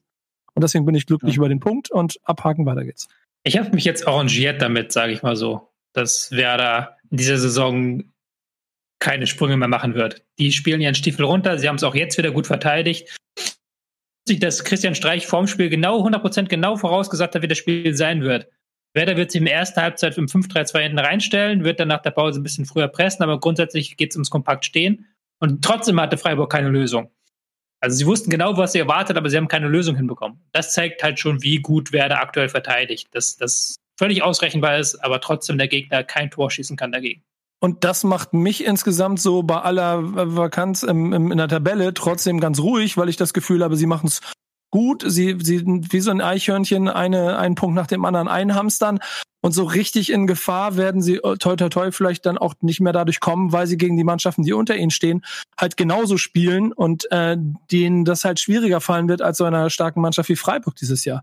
Insofern, ähm, und, und dazu gehört natürlich auch so ein Fakt, wie das immer Toprak äh, im Moment halt überragend in der, als Zentrum in der, in der, in der Innenverteidigung steht und Velkovic sehr gut war, dann Moisander das einigermaßen gut regelt, Friedel auf einem sehr guten Niveau ist. Also insgesamt sie so, wenn du das so skillmäßig so beschreiben wollen würdest, würde ich sagen, sie sammeln so jeder so ein paar Skillpunkte heimlich still und leise und es fällt gar nicht auf, weil sie immer noch genauso destruktiv spielen. Nur vorne im Sturm ist halt äh, gähnende Leere und das tut mir um Sargent echt leid, weil der eigentlich ein besserer ist äh, vom Typ her alleine, aber da braucht es jetzt mal einen Knipser. So, wir knipsen hier ist doch da. Das Licht aus, ja. wollte ich sagen. Das, das, wird noch, das wird noch hart, Alter, wenn das Geld bezahlt werden muss an die Hertha. Ja, das, äh, da kommen einige harte Kaufverpflichtungen, glaube ich, auf die Vereine zu in Corona-Zeiten. Vielen lieben Dank, Matritzky, dass du heute bei uns warst und die Sendung bereichert hast. Komm gerne mal wieder. Hey, voll gern. Voll gern, wenn ihr mich da nochmal haben wollt. Immer sehr gerne. Also äh, muss ja auch nicht immer nur die Hertha sein. Du hast ja auch zu allen anderen Themen ähm, sehr viel zu sagen. Also äh, sei gerne wieder äh, bei uns Gast, beehre uns mit deiner Gegenwart und wer dich in der Zwischenzeit verfolgen möchte, kann das natürlich auch auf Twitch machen. Äh, junger Herr ist dort dein Kürzel, das streamst du regelmäßig Fußballmanager. Vielen lieben Dank, dass du da warst. Vielen lieben Dank, Tobi und Nico. Jetzt gleich äh, geht's bei Rocket Beans natürlich wie immer qualitativ fantastisch weiter. Wir haben nämlich den äh, Game Talk. Der kommt nach After Dark. Seht ihr richtig, was jetzt im Anschluss kommt? Dead of Night, at Dead of Night. Dann kommt der Game Talk um 20.15 Uhr. Und dann um 21.15 Uhr gibt's äh, Neues vom Rustplatz. Da werde ich ein bisschen ähm, noch live auf dem Rustplatz Rust spielen. Vielen lieben Dank. Wir sehen uns dann später. Mach's gut. Tschüss und auf Wiedersehen. Diese Sendung kannst du als Video schauen und als Podcast hören. Mehr dazu unter rbtv.to slash Bundesliga.